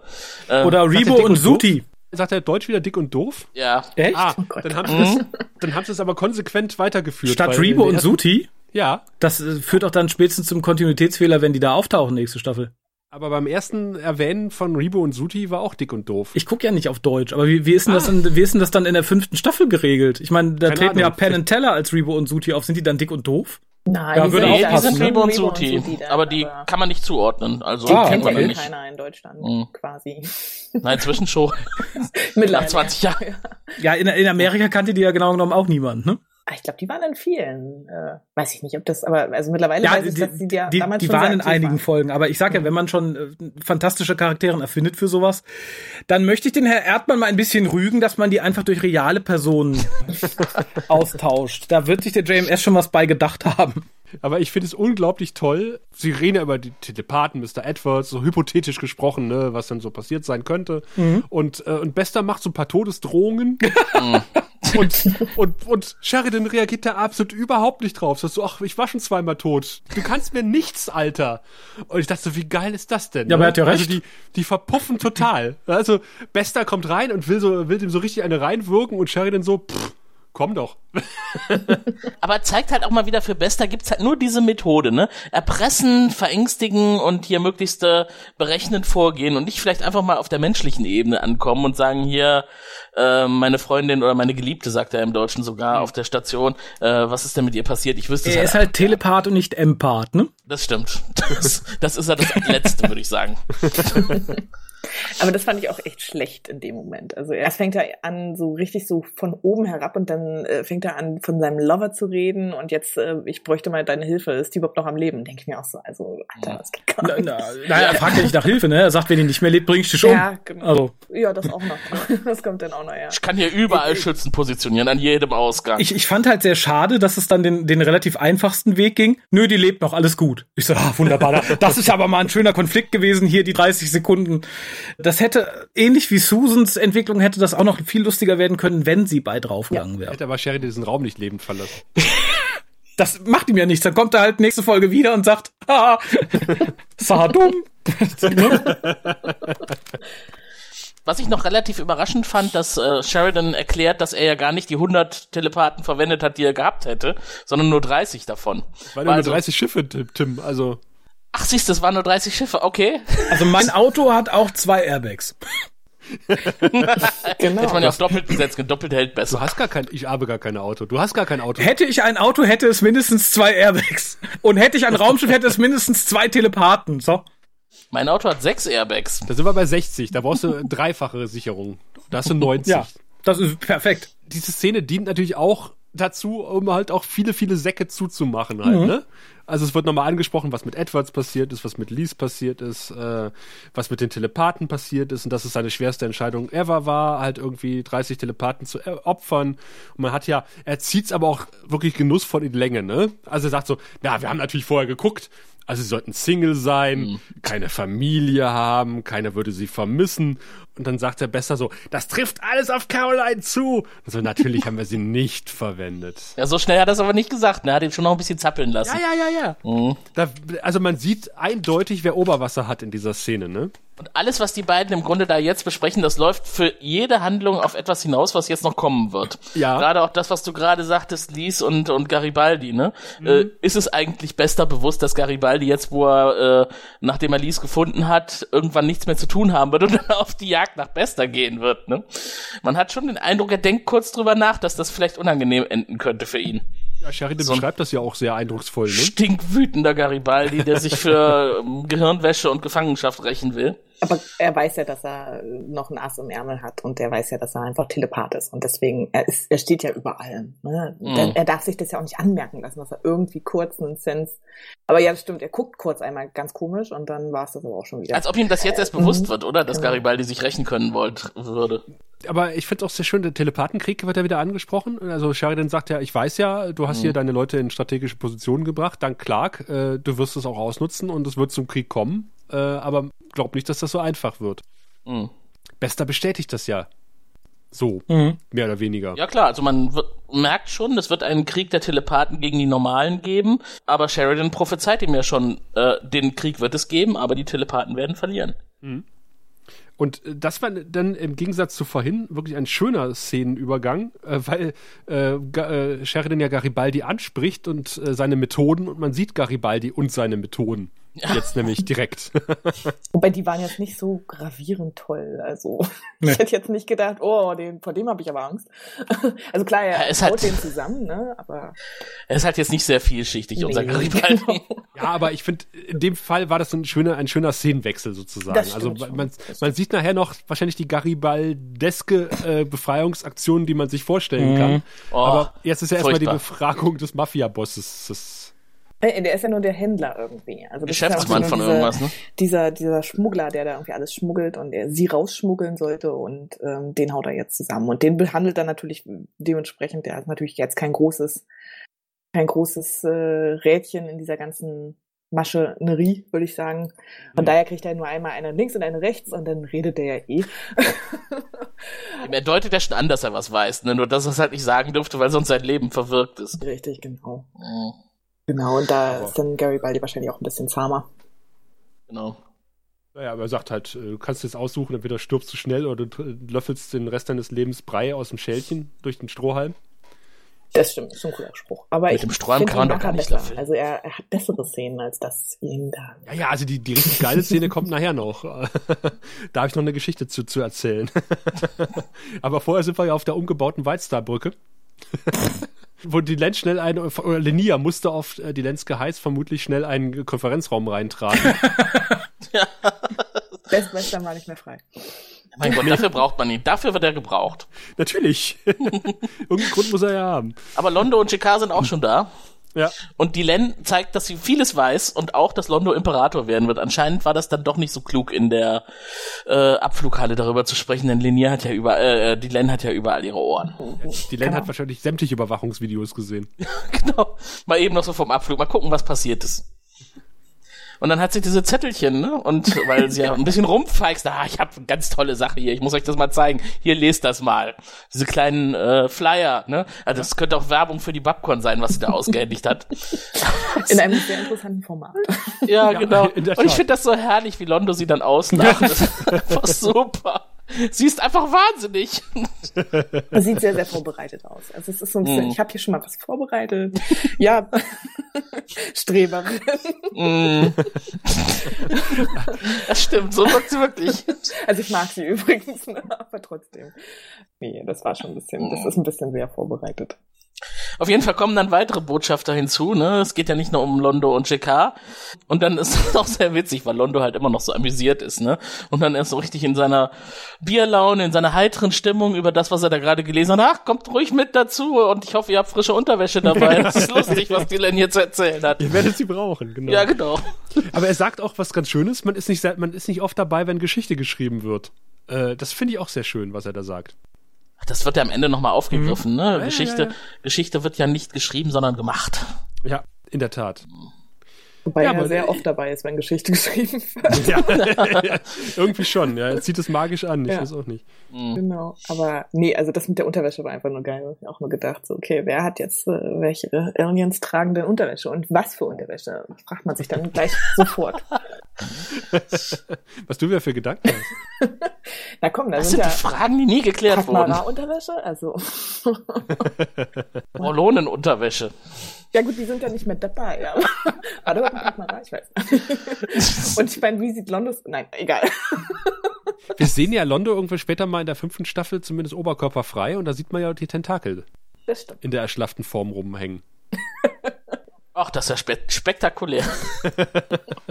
Und äh, GK sammelt ja äh, rosa Damenunterwäsche, das wissen wir ja schon aus der ersten Staffel. Das stimmt. Von Lüther, oder? Äh, das weiß ich gar nicht. Ich meine, es war von Lüther sogar. Nein, das war von Nicht? den, äh, von den Gespielinnen, die er dann irgendwie raus. Ach ja, er hat ja gespielt, stimmt ja, er wurde ja am Anfang als der große Playboy inszeniert. Ja, ja, ja, ja. Mit der tollen äh, Make-up-Brust. Die war aber gut gemacht. War wirklich gut, die war ja auch preisgekrönt. War, war sie? Ja. Okay. Ehre wem Ehre gebührt. Also das Make-up-Department von Babylon 5 und der Produktion ist wirklich großartig gewesen. Ja, das Hair Department ist auch großartig gewesen. Das können wir jetzt bewundern. Wir sind nämlich wieder im Wurzelholzraum vom Best Western mit der äh, ru- russisch-polnischen Präsidentin, die eine sehr äh, abgefahrene Frisur zur Schau trägt, wie ich finde. Also Ja. ich bin die ganze Zeit abgelenkt von dieser Frisur. Ich weiß auch nicht. Ich glaube, das sollte ein bisschen russi- russisch sein, ne? Also so. Glaube ich nämlich auch. ähm, der müsste jetzt nur noch so ein, so ein Kleid und so einen Hut tragen. Mit Holzschuhe. vielen Bommeln drauf. Oder? Ja. ja, das stimmt. Das ist mir auch aufgefallen. Die Haare waren noch nicht mal mehr 90er. Also das war ja schon irgendwie sehr speziell. Was halt schon ein bisschen ätzend ist, ne? Da wird gerade Clark, äh, wir sind gerade von Clark erlöst worden, dann kommt direkt schon wieder so eine berechnende Politiker äh, Tussi, in Anführungszeichen. ähm, und man weiß überhaupt nicht, äh, ist das jetzt eher eine Wendung zum Besseren oder geht's jetzt eigentlich genauso weiter? Wie, und das, das sind halt auch die Parallelen in die heutige Zeit, ne? Ja. Auch Ja, wenn der ja, eine gerade geht, dann kommt der nächste und man hat das Gefühl, eigentlich ändert sich nichts außer das Aussehen. Ähm, Ich fand ihre Erklärung, dass sie halt im Hintergrund gearbeitet haben und was machen Ja, wollten, ja, so ein bisschen ja, so, ja, ja, ja. komm. wir hätten ja zuschlagen können, Genau. ne? Aber es hat sich nie die Gelegenheit ergeben. ja, das fand ich irgendwie ein bisschen traurig. Sorry. Sie sagt ja irgendwie auch so, hätten wir dann zugeschlagen, äh, dann wären die Aliens über uns hergefallen. Irgendwie so, ja. habe ich jedenfalls so ja, verstanden, genau, wenn ich das richtig. Dass man sich irgendwie ich so- entlöst und dann alle anderen kommen. Hm. Wobei noch die Erklärung eigentlich ganz witzig ist. Eigentlich müsste sie ihm jetzt einen Orden verleihen und ihn danach erschießen. Und, und die, die eine Hälfte der, der Offiziere will das auch so. Ja, die eine Hälfte gut. will, dass, sie, dass er einen Orden kriegt, die andere will, dass Genau. er erschossen wird. Genau, ja. Und sie hat als Kompromiss vorgeschlagen, äh, ihm erst den Orden zu verleihen, dann zu erschießen. Und das stieß auf große Zustimmung in ihrem Beraterstab. ja. Wunderbar. Also sie hat's mega gut gespielt, aber es war natürlich ein bisschen. Was ich gut fand nachher am Ende, als sie ihm dann das Angebot macht und sagt, dass es halt kein Angebot ist. Ne? Also es ist, es ist hier keine, äh, also wir können hier nicht verhandeln. Ne? Es ist schon ganz klar. was genau, das ist eine, keine. Konversation, Mhm, sagt sie. genau, ne? richtig. Genau. Wobei Ähm, das ja jetzt der Aufbau quasi des, des äh, äh, der endgültigen Entscheidung von Sheridan ist, dass sie ja ihm jetzt die Amnestie für seine Leute anbietet. Und das genau schriftlich und das ist ja genau das, worauf er hinaus wollte, ne? Weil das fehlt ja noch für die ganze Planung mit dem, was äh, die Len plant und was bei der Pressekonferenz passiert ist. Und äh, diese ganzen Geschichten, die sie ihm dann erzählt, dass, dass, dass sie es ja versteht, moralisch ist er im Recht, politisch allerdings unbequem. Jetzt müssen wir nur die Scherben wegräumen und das kann ich entweder mit oder ohne deine Hilfe machen. Das ist alles schon so, so viel politisches Blabla. Ähm, was aber auch aufbaut für die Situation, die danach kommt, vor der Presse zu erklären, dass er zurücktreten soll. Was vor allen Dingen auch total realistisch ist. Wollte Also ich sagen, man stimmt, hätte ja. auch den, den, den, den einfachen Weg gehen können und man jetzt kommt halt irgendwie äh, die Retterin der Welt, die, die, die, der Gutmensch in Person, ja. Mhm. Aber ich meine, hey, wenn dein Vorgänger einen Polizeistaat aufgebaut hat äh, und dir Kompetenzen geschafft hat, die gibst du nicht mehr ab. Ja, warum auch? Ohne Druck wird das nicht passieren. Ja. Ja viel bequemer so. Sieht man ja jetzt auch heute überall auf der Welt, ne? Mit Diktatoren und so, die sich irgendwo bequem eingerichtet haben. Ich äh, weise immer wieder darauf hin, auf die Fingerabdrücke in den spanischen Pässen, äh, die immer als, als äh, großes Sicherheitsbeispiel in Europa gewürdigt werden. Die hat Franco eingeführt. Die hat die spanische Demokratie nie abgeschafft. Na, okay. Auf jeden Fall ist das, was jetzt kommen würde, schon irgendwie sehr piefig. Also, wenn du dich dafür entscheidest, äh, unseren Weg zu gehen, dann wirst du in Ehren entlassen und deine Pension erhalten. Ja, das finde ich geil. Pension erhalten. Das ist, als ob er sich jetzt in seinen Schaukelstuhl setzen kann und seinen alten Teil Ja, aber Entschuldigung, kann. das ist doch Da leuchten Ich wollte sagen, das auf. ist aber auch total realistisch. Guckt euch Schröder an. Der, der, der, lebt doch jetzt auch, ja, im Zweifelsfall, ne, raus aus der Politik, rein in einen entweder sehr überbezahlten Job, wo du wenig tust, oder in ein wirklich gutes Rentendasein. Insofern fand ich das schon sehr, also nicht, ich, es, es wunderte mich nicht, dass Sheridan das nicht wirklich annehmen wollte. Ähm, aber so als Angebot, finde ich, äh, gibt es wenig, was ich jetzt äh, realitätsnäher gesehen hätte. Genau, das ist ja auch Vita. ganz typisch in den USA, ne? Also, dass man relativ früh retired von dem einen Job und man retired richtig, also man kriegt richtig dann auch irgendwie ein Retirement, was auch immer, Pension und nimmt dann aber gleich fünf andere Jobs wieder an oder wird Berater oder so. Also, das ist ja auch nichts Unnormales, ne? Das, das klingt jetzt irgendwie so, als ob er so alt ist, aber ähm, äh, wird halt einfach aus der Armee rausgeschmissen, ne? Ja. Und äh, das, ich fand das auch realistisch, dass sie das machen. Jetzt Ja, natürlich. Mhm. von daher. Es ist ja auch nachvollziehbar. Auch die Begründung, dass äh, dadurch die äh, Fronten, die es vorher gegeben hat, wieder zueinander finden sollen. Genau. Dass halt der trennende Faktor dazwischen beseitigt wird. Ist nachvollziehbar. Ja, sagt, sie haben das Richtige auf die falsche Art gemacht. Und das ist halt, was du eben auch gesagt hast, äh, Politiker bla bla, aber das ist halt unglaublich realistisch. Das ist Mhm. halt so, wie es laufen würde, ne? Also, äh, ich kann das leider in der Öffentlichkeit nicht verkaufen, deswegen, hm. Es zeigt aber auch das Dilemma, ne, dass auch in der Realität Menschen haben, die Dinge verändern wollen. Äh, diese Art und Weise, das Richtige auf die richtige Weise zu tun, das ist ja äh, eine Kunst eigentlich, die man gar nicht von Haus aus mitgegeben bekommt. Es halt so zu machen, dass man niemanden irgendwie damit äh, trifft oder äh, beleidigt oder sonst irgendwelche Fehler macht, die dazu führen, dass das, was man vorhat, gar nicht mehr im Fokus steht, sondern die Art und Weise, wie man da hingekommen ist. Und das ist tragisch, das ist wirklich tragisch. Das verhindert so viel positive Entwicklung auf der Welt. Aber ich finde auch realistisch, dass, dass sie dann eine Pressekonferenz einberuft und ich musste Ja. halt, musste halt herzhaft lachen wegen ihres Akzents, weil sie sagt im Original, I skittled a press conference. Und ich dachte so, skittled? I skittled. Und ich dachte so, Was hm, heißt das denn? Skittle, hm, das sind Süßigkeiten. Ja, die Skittles kenne ich auch, aber auf Deutsch. Eins zu eins Übersetzung? ja, scheduled. Also, äh, also sie hat eine, scheduled. eine anberaumt, eine Ah, okay. Pressekonferenz. Ach I so, das skittled. war das Russische. Und dann kommt die Szene, die du eben schon angedeutet hast, ne, mit dem lächerlichen kleinen Kästchen. Nee, aber davor die CGI von dieser Baustelle mit den kleinen Baufahrzeugen fand ich süß. Aber schlecht. Ich habe zwar keine Ahnung, wo uns das Süß, hinführen soll und was das, was das sein soll, aber es sah, ich habe auf die Baufahrzeuge nur geachtet, habe gedacht, hey, Caterpillar ist im äh, 23. Jahrhundert noch unterwegs. Sind halt sehr lange haltbar. Ja. Wir bauen hier eine Autobahn für Sie. Ach, du meinst diesen Überblick über das Fabrikgelände von oben? Ja, ich habe kein, Ah. also das war, ich wusste nicht, was das, was das sein, was das darstellen soll. Ich habe nur Baufahrzeuge gesehen Ja. und wir sind auf einmal in einem Lagerraum. und äh, da dachte ich auch so, das sind die dümmsten Verbrecher. Das hätte ein Sketch, das hätte ein Sketch sein können und sollen. Ja. Es ist aber auch inszenatorisch wie ein Sketch, als sich dann die Leute von der Studiodecke abseilen. Ja. Also, ich habe mir da auch nicht viel zu aufgeschrieben, außer dass sich halt ein paar Kumpanen von der Studiodecke abseilen und Garibaldi seine Freundin rettet. Aber jetzt sag das doch mal bitte, was vorher passiert ist. Da war doch dieser bescheuerte Würfel mit dem Knopf drauf, oder? Also, Drück ich habe gedacht, ich sehe nicht recht. Das ist so slapstick. Ähm, es klopft an der Tür oder man hört irgendwie was. Die Tür wird geöffnet. Oh, da liegt ein Kästchen mit einem roten Knopf drauf. Und das Kästchen ist angemalt, als käme es gerade vom Zirkus Roncalli. Und dann wird nach drinnen gebracht und dann, "Hä, was ist das denn? Und dann äh, haben sie eigentlich, haben sie eigentlich sogar drauf gedrückt. Ich weiß es gar Vermutlich. nicht. Wahrscheinlich ja. Ich habe mir aufgeschrieben, oh, ein komischer Kasten mit einem roten Knopf, lass uns ihn drücken. Das sind so, so Kevin allein zu Haus Ganoven irgendwie, Ja, aber ne? hat jemand von Also euch. Box gesehen? Ja. Äh, Das ist ja so ein Film, ne? Da kommt ein Fremder zu irgendwelchen Leuten und sagt, hier ist eine Box, wenn du da drauf drückst, auf den Knopf, der da drauf ist, dann stirbt irgendjemand, den du nicht kennst, dafür kriegst du 10.000 Dollar. Und da gab es damals ein Mhm. Meme zu, wie halt dieser Mann zu jemandem kommt und sagt, äh, hier ist eine Box mit dem Knopf, wenn du auf den Knopf drückst, klick und er drückt schon auf den Knopf. Daran musste ich halt in diesem Moment denken. Ich so, oh, ein Knopf, klick, the button, klick, the button, klick. Ja.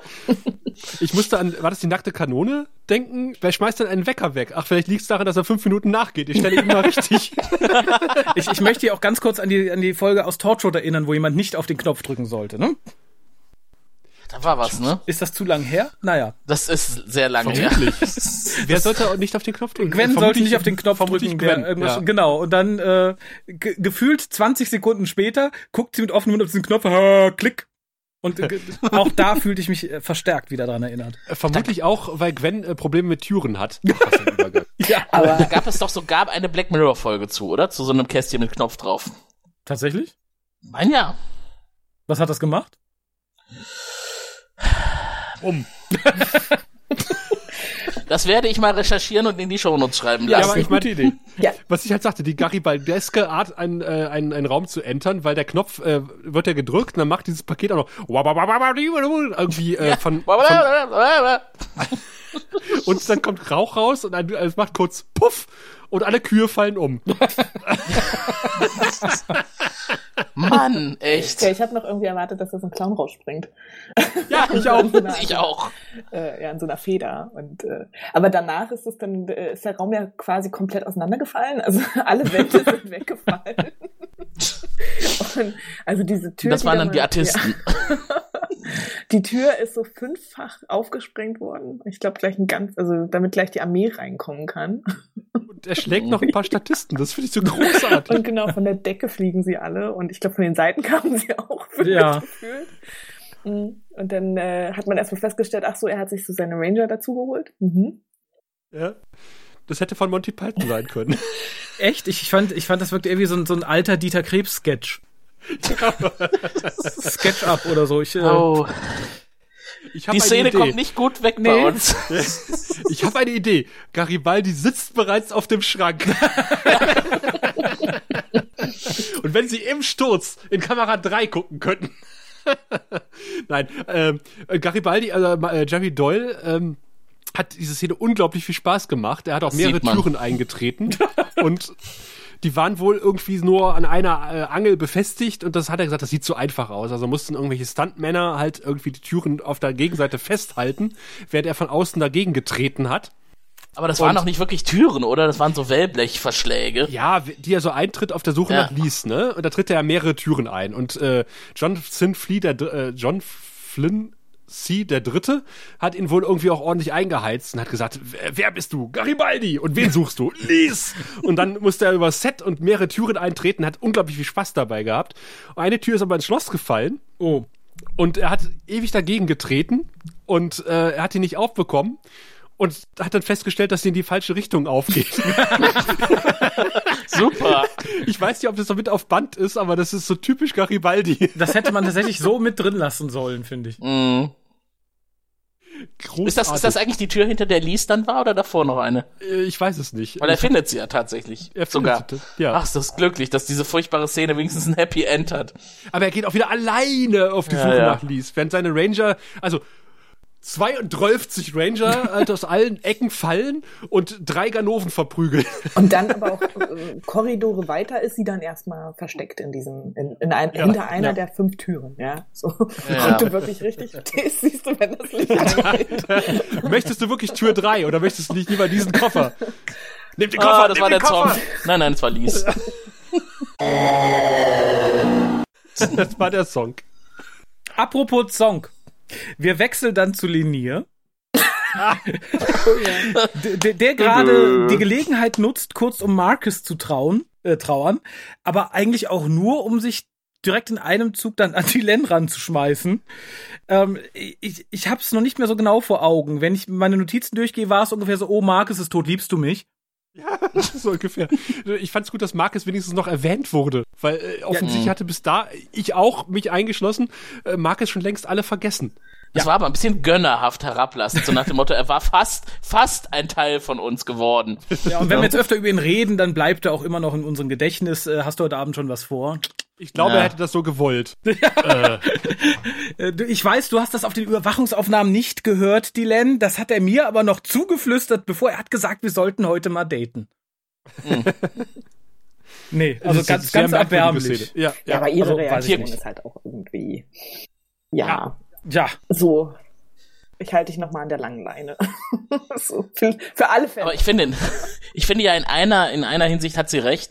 Äh, Linier weist ja nochmal auf Ivanovas äh, Liebesweisheit hin, ne? Also, dass Liebe da immer unerwidert bleibt. Und die Lenz Antwort ist halt einfach sehr treffend. Sie hat Unrecht. Das weißt du doch. nur nicht bei uns. Da bleibt deine Genau. Liebe natürlich unerwidert. Aber das Genau. sage ich jetzt nicht, weil du ja noch für mich arbeiten musst. Und Bill Mummy hat im Interview gesagt, äh, ihm war bewusst, das ist seine letzte Szene. Äh, eventuell seine letzte Szene als wir überhaupt, weil bis dato irgendwie noch nicht sicher war, ob diese Serie Linear. fortgesetzt werden wird. Als Lenier, natürlich nicht als wir, um Himmels Willen. Äh, er hat gesagt, er hat nochmal alles reingelegt in diese Szene und sogar ein Tränchen, Liebe. ein Tränchen im Augenwinkel gehabt. Was? Und, Echt? und ich dachte so, äh, ja, es macht wir trotzdem nicht so, ah, Lenier trotzdem nicht sympathischer. Ich glaube, JMS ist ja gefragt worden im Hinblick auf die Szene, was denn jetzt genau im Hintergrund gemeint war. Äh, ist ist äh, die Len jetzt tatsächlich äh, bewusst, dass Lenier sie liebt oder ignoriert sie das völlig, weil sie das für ausgeschlossen hält oder weil sie das überhaupt nicht in Betracht zieht? Eine richtige Antwort hat er darauf nicht gegeben. Aber es ist beides möglich. Und ich finde es eigentlich am, am schönsten, wenn ich mir vorstellen würde, dass sie äh, sagt, dass äh, Ivanova mit ihrem Spruch nicht recht hatte, weil vielleicht liebt sie ihn ja auf eine Art. Wird sie auch, sicher. Also vielleicht Also ich meine, er ist ja auch ein Freund und ja, irgend- ich meine, Liebe kann man ja so oder so interpretieren, ne? sie liebt halt Sheridan noch viel mehr und sie liebt ihre Aufgabe oder sie ist halt einfach äh, nicht in der Lage, äh, anders zu handeln als so, wie sie es tut. Dass sie halt mit Sheridan die Allianz gründet und mit Sheridan zusammen ist. So wie der kleine Raphael seinen Hamster geliebt hat. Oh. Jeden einzelnen von ihnen. Mehrfach. Nein. Ich, ich habe heute gelernt, dass Hamster kaputt nicht waren halt, ne? Hamster sind keine Klettertiere. Nee. So, und sind wir dann schon bei der Pressekonferenz in der äh, Abstellkammer. ja, das ist auch eine schöne Hufeisenrede. Rechtsextremismus ist scheiße, aber wir müssen auch auf den Linksextremismus gucken. ähm, sowas in der Art sagt jetzt die Präsidentin, ja, also beide Seiten hat der irgendwie recht gehabt bei diesem Konflikt, ne? Ich kann ja beide nachvollziehen. Dieser wunderschöne ramschige Perserteppich in der Mitte der Perspektive. Ich, ich, ich fand auch irgendwie so, äh, was auch sehr, sehr, sehr schön äh, irgendwie deutlich wird, äh, auch in diesem ISN-Bericht, ne? Also der ISN-Bericht ist ja auf einmal so um 180 Grad gewandelt, ne? Und äh, auf einmal sind alle nur noch Opfer. Es gab Ja. keine Mitläufer mehr, also höchstens nur aus Angst vor Repressalien ist man mitgelaufen, aber es ist keiner willig hier, äh, hat sich die, die Nightwatch-Armbande umgeschmissen und ist mitmarschiert. Nein, nein, nein, nein, äh, das war ja alles nur unter Zwang. Das ist so, so hyperrealistisch. Finde ich, Und- finde ich auch wieder so, so typisch. Wir waren im Rede- Widerstand. In der alle Rede, waren die sie darauf Widerstand, alle. hingeht, sagt sie ja auch, warum das so war, ne? Weil es ja einfach ein ungewöhnlicher Krieg war. Eigentlich haben ja beide Seiten für die Erde gekämpft. Das ist schon so irgendwie, es war ja gar nichts. Wir waren ja eigentlich gar keine Gegner. Wir wollten ja dasselbe, ne? Ja. Und Sheridan voller Integrität, Ehre und Courage hat ja eigentlich auch nur das getan, was er für richtig hielt. Weil er die Erde liebt. Der schiebt. Das, das ist eine, eine super merkwürdige Pressekonferenz. Total. Also so, solche Pressekonferenzen würde ich mir manchmal auf Arbeit wünschen. Weißt du, so, die in fünf, in fünf Minuten vorbei sind mit drei Rednern. Wo ich denke so, nein, also jeder redet mindestens 15 Minuten. Mindestens. Mhm. ohne, ohne viel auszusagen. Ja. Und als sie dann Captain John J. Sheridan ans Pult bittet, habe ich mir auch das ist wunderschön. Mittelinitiale sind einfach was Feines, oder Raphael? Ja. Ein J, ne? Vor allen Dingen ein J, oder Tim? Ja, genau, ein Tim J, das dachte ich mir auch, ist ein sehr schönes Mittelinitial. Kann ich nur weiterempfehlen, wenn man die Möglichkeit hat. Ach, J. Ähm, ja, J, J. Ich hätte mir aber zweimal überlegt, ob ich äh, Sheridan ans Mikro bitte. An ihrer Stelle. Aber Ja, Ja, ohne zu wissen, was er sagen wird. Genau, Ne? richtig. Das macht man dann eigentlich nicht. Also nicht, wenn man Mhm. schon sowas sehr Politisches gesagt hat, was eigentlich nichts ausgesagt hätte. Also wirklich sehr, sehr, ja, wie du es eben sagtest, äh, sehr generell gehalten war und dann holst du den ans äh, Mikro, der das Mhm. eigentlich alles inszeniert hat und zwar so richtig. Und der äh, auch ein guter Sprecher ist, wenn er das möchte. Ja, aber es fing ja auch harmlos an, ne? Also ich meine, das geht ja genau in die Richtung, was sie wollte. Ich glaube, der, der, die Hatte- hat noch die ähm, Amnesty äh, äh, Letter Das wollte ich gerade fragen. Die hat gesagt, wenn du hier irgendeinen Scheiß erzählst. Ich wollte Ja. sagen, solange, äh, wenn er da die Schriftstücke noch nicht hatte, kann sie sich ja sicher sein, dass er relativ vorsichtig ist und nicht irgendwie zum nächsten Boykott aufruft. Genau, und dann hat sie Mhm. eben die A4-Seite hingelegt, ähm, was er sagen darf. Na, also nichts anders wird es gewesen, also nicht anders würde das gemacht werden wahrscheinlich, ne? Also wenn man jemanden Mhm. Ja, hinstellen würde wie ihn. Vielleicht mussten sie ihn hinstellen, weil ja doch sehr viele Leute hinter ihm standen, wer weiß. Ja. Ich, glaub, ich glaube, das war der Gedanke tatsächlich. Ja, aber dafür rutscht sie halt noch ne, relativ nervös auf ihrem Stuhl hin und her, bei dem, was Sheridan sagt. Na, man kann ja ne? nie sicher sein bis zum Ende. Wobei er das eigentlich auch ganz gut darstellt. Also er ist ja tatsächlich ein guter Redner und er erklärt, äh, er wollte immer an etwas glauben und was er halt tat, das tat er aus Pflichtgefühl. Aber was soll man halt tun, wenn man zwischen Pflicht und Ehre hin und her gerissen ist? Ne? Äh, gibt es äh, überhaupt eine Möglichkeit, da etwas zu tun? Und die Antwort ist, dass man eigentlich immer die Wahl hat, sich für das eine oder für das andere zu entscheiden, mit Konsequenzen. ich fand es wirklich sehr schön. Er hat gesagt, ich liebe Ja. die Erde und ich liebe meinen Job. Mhm. Und ich bin in eine Situation gekommen, äh, wo beide Lieben in verschiedene Richtungen gegangen sind. Und äh, da musste ich mich entscheiden, für was entscheide ich mich. Und ich habe mich für die Erde entschieden. Ja. Oder für den Job. Ich weiß es nicht mehr. So ein bisschen für beides. Aber ihm sind die Konsequenzen auch bewusst. Also man merkt dann auch jetzt in dieser Rede schon, äh, als er diese Entscheidung getroffen hat, war ihm klar, dass er irgendwann dafür die Verantwortung übernehmen muss. Ja. Und das tut er jetzt auch. Kann nur die Aufregung nicht nachvollziehen, äh, die seine Ankündigung, den Job niederzulegen, im, äh, im Publikum verursacht. ja, alle sind schockiert. Tuschel, tuschel, tuschel. Es war ja klar, dass das passieren wird, ne? Also Ja, natürlich. Ja. Wie ihr sagtet jetzt schon, also ihm war es klar, äh, das war klar, dass das der übliche Sch Schritt ist. Also wer sowas macht, egal aus welchen Gründen, der wird halt entlassen, klar, logisch. Ja. Also, Mhm. Und vor allen Dingen, weil man bedenkt, was danach kommt, ne? Welche Ankündigungen danach äh, passieren und äh, alle sitzen regungslos in ihren Stühlen, sind schon halb eingeschlafen. Wo ich denke so, äh, jetzt passiert das eigentlich Interessante, nämlich. Äh, was cool ist, er trägt ja seine alte Uniform wieder, ne? Ja, Ja, genau. die finde ich Also auch toll. das Seine- ist ja. Gala-Uniform. Die muss er natürlich Gala-Uniform. auch tragen, ganz, ganz wichtig. Also nicht hier mit seiner Mhm. mit seiner neuen Uniform ankommen. Wahrscheinlich hätte er auch einfach sagen können, ja klar, ich kündige, aber ich habe ja schon meine neue Uniform. meine eigene. Oder im Privatoutfit.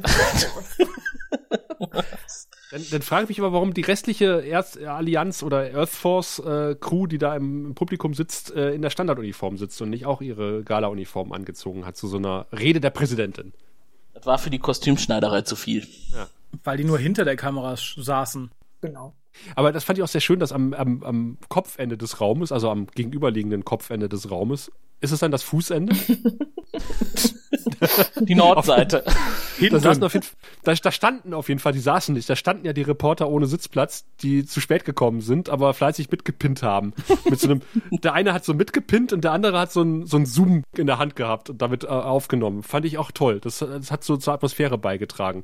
In dem viel zu kleinen Konferenzraum.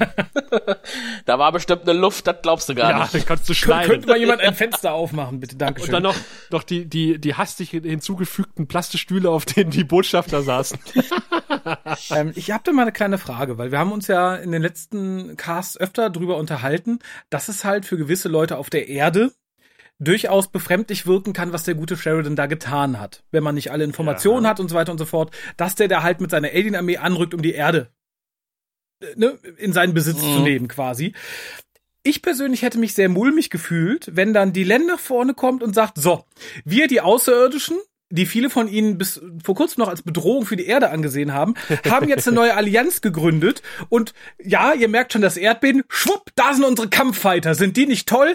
Aber wir sind lieb, solange ihr lieb seid. Da würde ich mir tatsächlich als etwas schwieriger Mensch sehr bestätigt äh, darin äh, vorkommen zu sagen, ja, ich habe Clark gewählt und ich stehe dazu. Äh, naja, eine Äh. ganz klare Sache ist halt, die haben sich mal äh, diesmal mal endlich zurückgehalten, was die Minbari anging. Ne? Also gut, die zeigen jetzt mal wieder ihre Waffen. Mhm. Und ähm, jetzt haben sie sich halt ein bisschen äh, zurückgehalten und wollten halt eben nicht gleich wieder einen Krieg fangen. Und es sind, es sind ja nicht die Waffen nee, der. Minbari, es sind ja die Waffen, die sie ihnen anbieten, auch Genau, für den Schutz der, der Erde und, ne, ihr könnt Es ist ja Mitglied schon so werden. ein bisschen so eine Power-Ding. Ne? Also hey, guckt mal, was hier Ja. gerade im Himmel äh, stattfindet und äh, das ist ja schon wieder so ein Also- Minbari-Power-Ding, ne? ich bin da total bei Raphael. Also diese Szene ist unglaublich äh, bedrohlich, Ja. finde ich. Wenn man da nicht äh, blauäugig auf der Seite von Sheridan reingeht, äh, sondern man hat irgendwie immer erzählt bekommen, da irgendwann kommen die Aliens und hauen uns auf den Latz und wollen, äh, dass wir ein Teil einer einer äh, einer großen Alien-Community werden. Und genau das passiert hier gerade. Ja, Ja, aber dass und das vor allem- Absicht ist, ist doch klar, oder? Ja, aber es wird dann halt noch äh, quasi gedroht, ne? Also wenn ihr irgendwas Böses Ja, ja. macht, da haben wir ein Auge drauf, das verbieten wir euch und das setzt sich ja später noch fort und als Zeichen des guten Willens äh, lasst ihr den Mars mal frei. Ich finde halt im Endeffekt ist es genau das, wofür Clark im Endeffekt vorher gewarnt hat. Genau das passiert in diesem Moment und ich dachte so, aha, also wenn ich jetzt tatsächlich so ein ängstlicher Herr wäre vorher, ich würde sagen, seht ihr, jetzt ist es doch passiert, äh, lasst mal zur Mistgabel greifen und diese verdammte Mimbari da vom Pult fegen. Ja, vor allen Dingen dann halt mit den, mit den donnernden Schiffen so. Ja. Ah, wir kommen ja übrigens in Frieden, ne? Also wir, Hier sind unsere Panzer. Ja, wir, wir, äh, wir, wir, wir wollen es ja nichts tun, aber wir machen euch ein Angebot. Ihr könnt natürlich Nein sagen, aber wir geben keine Garantie, was dann passiert, wenn ihr Nein sagt. Aber wir würden euch sehr empfehlen, Ja zu sagen. Aber losgelöst von der Frage, ob die Bedrohung so taktisch klug war, die Inszenierung fand ich schon irgendwie relativ geil. Also Ja. dieses Beben und die äh, Flotte von äh, Schiffen, die dann über die äh, Veranstaltungshalle hinweggeflogen sind. Das war sehr hübsch, ja. Schön gemacht. Ich fühlte mich sehr an die Ankunft der Schattenschiffe auf Centauri Prime erinnert. Ja, es wirkt Ja, auch ja, bedrohlich. auch. Ja. auch die Geräusche waren doch sehr, sehr Ja, ja, ähnlich. ja. Mhm, hab ich auch gedacht. Ich habe, ich habe so Art Schattenschreie ver ver vernommen, meiner genau, Meinung nach. Genau, das hätte ich auch, also das war auch so Mhm. mein Gedanke diesmal. Wahrscheinlich nicht vorher, aber diesmal hatte ich das auch das Gefühl, äh, das klingt jetzt sehr bedrohlich, also auch ein bisschen nach Schatten. Hm. Ist das eigentlich, hat JMS dazu mal was gesagt, auch eine, eine Analogie zur Zeit des nach dem Zweiten Weltkrieg, wie äh, die Alliierten gegenüber den besiegten Deutschen oder den besiegten Mächten insgesamt sich verhalten haben, dass sie halt äh, ähm, Abrüstungsverträge und Bedrohungssituationen, so wir haben immer noch die mächtigeren Waffen, lasst euch äh, bloß nicht einfallen, wieder hochzukommen, solche Geschichten. Hat er das beabsichtigt? Ich Bestimmt. weiß es nicht. Also, Das passt schon ein bisschen in die Richtung, ne? ich glaube nicht, dass es Zufall ist, sagen wir so. Hm. Ich meine, im Endeffekt Und- weiß man ja äh, zu dem Zeitpunkt schon, dass man die Erde auch ein bisschen gerettet hat. Ne? Also ich meine, was da dann am, äh, am, zum Schluss des Das wissen wir. Das ist, ja, Das aber wissen wissen wir, aber das wissen- auch. Also ich meine, es ist ja, es ist die, äh, äh, es ist ja dann bekannt geworden, dass die, ähm, na, jetzt komme ich nicht drauf auf die, dass die äh, Satelliten äh, gegen die Erde gerichtet wurden. Das ist ja jetzt nichts, was unbekannt war. Ich meine, da waren genug Schiffe, die dann mitgekämpft haben. Also das wird ja dann ISN auch berichtet haben. Ähm, ob das jetzt der letzte mit seiner Mistgabe mitgekriegt hat, weiß ich nicht. Aber es wird, glaube ich, ähm, schon offensichtlich gewesen sein, dass Clark, er, er war ja nun ein Traitor, das, wir haben seine Leiche gesehen mit dem Pappschild. Also das wird ja dann berichtet worden sein. Die Leute haben gesagt, okay, cool, ähm, jetzt wurden wir doch gerettet. Das Ja, ich also weiß es nicht. Also, ich schon, da kommt die, eine- äh, kommt- die Bevölkerung das mitgekriegt haben müsste. da kommt eine riesengroße äh, Armee von Sheridan angeführt, unterstützt von Aliens äh, verschiedener Welten. Schießt dir deine planetarie Verteidigung kaputt und bietet dir den Frieden an. Äh, der Präsident bringt sich um. Und äh, Ja, Dann- du kriegst gesagt, der Präsident bringt sich um, ne? Das ist ja, auch immer noch eine genau. Sache. Hätte ja auch irgendwer ein Inside-Job sein können. Und, und ISN hat immer schon in der Vergangenheit äh, so berichtet, dass äh, wie es den Oberen gepasst hat. Und jetzt machen alle eine 180-Grad-Wendung und sagen, natürlich, da kommt der Befreier.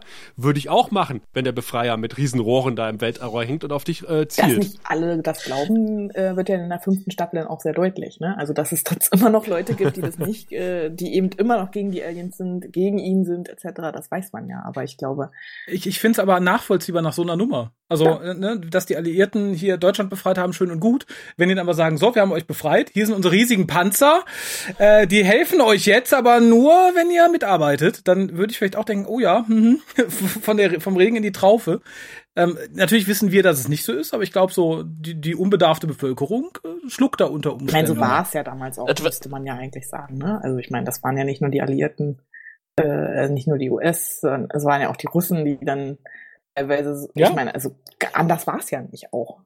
Dafür ich, Ich denke, es wird halt solche und solche geben, oder? Also ich meine, wir wissen ja nicht, wie sich da die, die Anteile verteilen von Leuten, die halt einfach froh sind, dass Clark weg ist, weil sie halt selber unter Repressalien gelitten haben und die dann vielleicht jetzt auch nicht so unbedingt wissen, dass das Psycho immer noch alles durch, durchsetzt hat und unterwandert hat. Und die anderen, die halt ein bisschen weiterdenken oder die vielleicht dann tatsächlich auch so misstrauisch sind, dass ihnen schon klar ist, da derjenige, der jetzt neu auf dem Stuhl sitzen wird, der wird zwar nicht derselbe sein, der vorher da saß, aber der wird andere Bestrebungen haben, um sich selbst und, und seine Macht zu stützen. Also ich, ich denke mal, es äh, war keine kluge Aktion, Bedrohungen aufzubauen, eine Bedrohungssituation, aber zu was das jetzt letztendlich führen wird, das ist ja nur Spekulation. Also ich stimme da schon komplett zu, Und- dass das natürlich keine gute Idee ist, bei der Pressekonferenz, wo es um die Erde geht, äh, JK und die Länder hinzustellen und zu sagen, so übrigens, wir reden jetzt mal über unsere Alliance hier ähm, und äh, dann auch noch diese Schiffe da hinzustellen, das ist klar. Also das Ja. hätte ich auch als Präsident gesagt, äh, bitte, das könnt ihr bitte woanders machen, aber nicht hier mein, bei dieser Pressekonferenz. Aber wahrscheinlich hatte sie auch keine andere Wahl. Aber das, was die Ländern auch noch sagt, das sollte ja auch schon ein bisschen Angst nehmen. Sie sagt ja, die Spitze der Allianz und der Flotte, die ihr jetzt hier gesehen habt, das werden die Minbari und die Menschen sein. Also auch eine Möglichkeit, dass die Menschen hier durchaus auch ihre Macht äh, auch im übrigen Universum so ein bisschen erhalten können. Also nicht unbedingt diejenigen sind, die ganz am Ende der Nahrungskette stehen, sondern schon irgendwie auch weiterhin was Genau, zu sagen generell haben. bietet sie ihnen den, Das, das ist übrigens jetzt anders als im Vergleich zum alten Deutschland Stimmt, damals. ja. Und generell bietet sie denen ja dann auch noch ein bisschen was an, aber das ist ja dann Ja. unter vier. Aber es ist ja auch so eine Sache, die äh, sie macht das in einer Pressekonferenz schon mal öffentlich, bevor sie überhaupt mit der Präsidentin spricht. Ist auch ein bisschen Mhm. interessant, also das so zu wählen. Hm. Du hast halt die Pistole auf die Brust gesetzt quasi, ne? Ja, aber es kann ich verstehen. Also ich glaube, wenn ich die politische Situation betrachte, dann ist das die einzige Möglichkeit, so vor der Weltpresse äh, sowas zumindest anzukündigen. Ich meine, sie sagt ja jetzt nicht hier, du musst dich jetzt direkt entscheiden. Da, danach werden ja erst die Gespräche geführt. Aber die Ankündigung, dass das gemacht wird, finde ich eigentlich gut, dass man das so unvorbereitet quasi tut, ohne dass jemand noch eine Möglichkeit hat, das zu verhindern. Dass man direkt dann auch zeigt, was man für Waffen dabei hat. Ja, das ist halt das Thema, ne? Mhm. Aber gut, ich muss tatsächlich fairerweise sagen, ich fand es dann sehr cool, dass sie quasi die Technik teilen wollen, die es der Erde und so bisher am schwersten gemacht hat, ne? Das stimmt. Nämlich Mhm. die, die, die künstliche Gravitation, das finde ich sehr, sehr cool, weil das ja auch, glaube ich, was ist, was uns von Anbeginn der Serie immer wieder quasi verfolgt hat, weil es sich immer irgendwas dreht, weil Babylon 5 sich immer dreht. Und das finde ich tatsächlich ganz schön, dass das hier mal äh, sehr aggressiv angesprochen wird. Ja, das ist ziemlich cool. Ja, ist, nat ist natürlich was, wonach sich alle die Finger lecken auf der Erde. Ja. Weil das viel, viel Material spart und Aufwand. Aber mehr wird gar nicht angeboten, oder? Also eigentlich nur, nur dieses. Äh, Ihr dürft leben und ihr kriegt Schwerkraft. Ja, Antigravitation. aber ihr müsst den Mars Genau. fragen. Das finde ich halt auch eine krasse Ja. Sache. Ach ja, und-? Also, dass die Mhm. Erde da auch so Mhm. zustimmt. Ja, klar, machen wir. Ist eh nur noch so ein eh zerbombt. brauchen wir nicht mehr.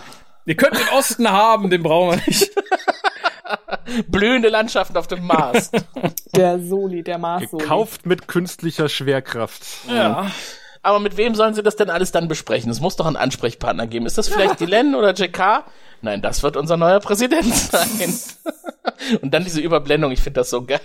Vor allen Dingen finde ich auch sehr schön, dass sie sich selber zu, äh, zum dreiköpfigen Beraterkomitee ernannt haben. Ne?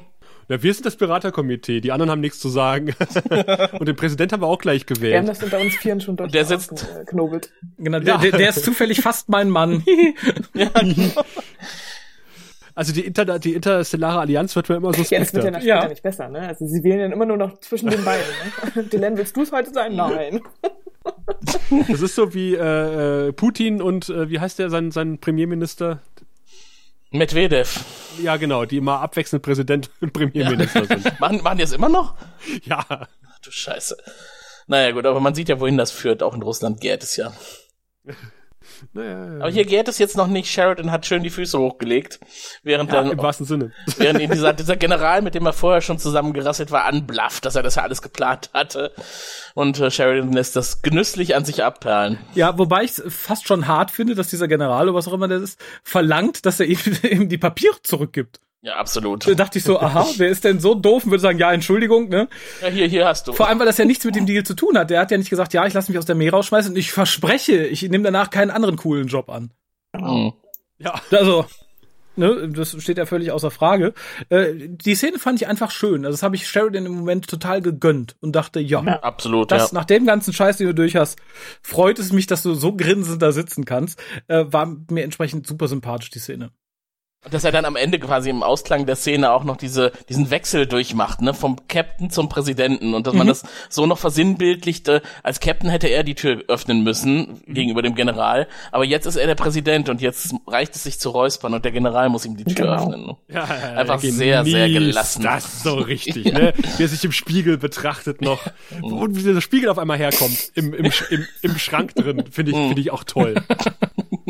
Und der Gang, der dann hinter seinem Zimmer liegt, der hat mich jetzt wirklich nicht mehr an die Erde erinnert. Das sah aus wie unser üblicher Gang auf der, äh, auf, einem auf einem Minbari-Raumschiff, oder? Stimmt. Ja.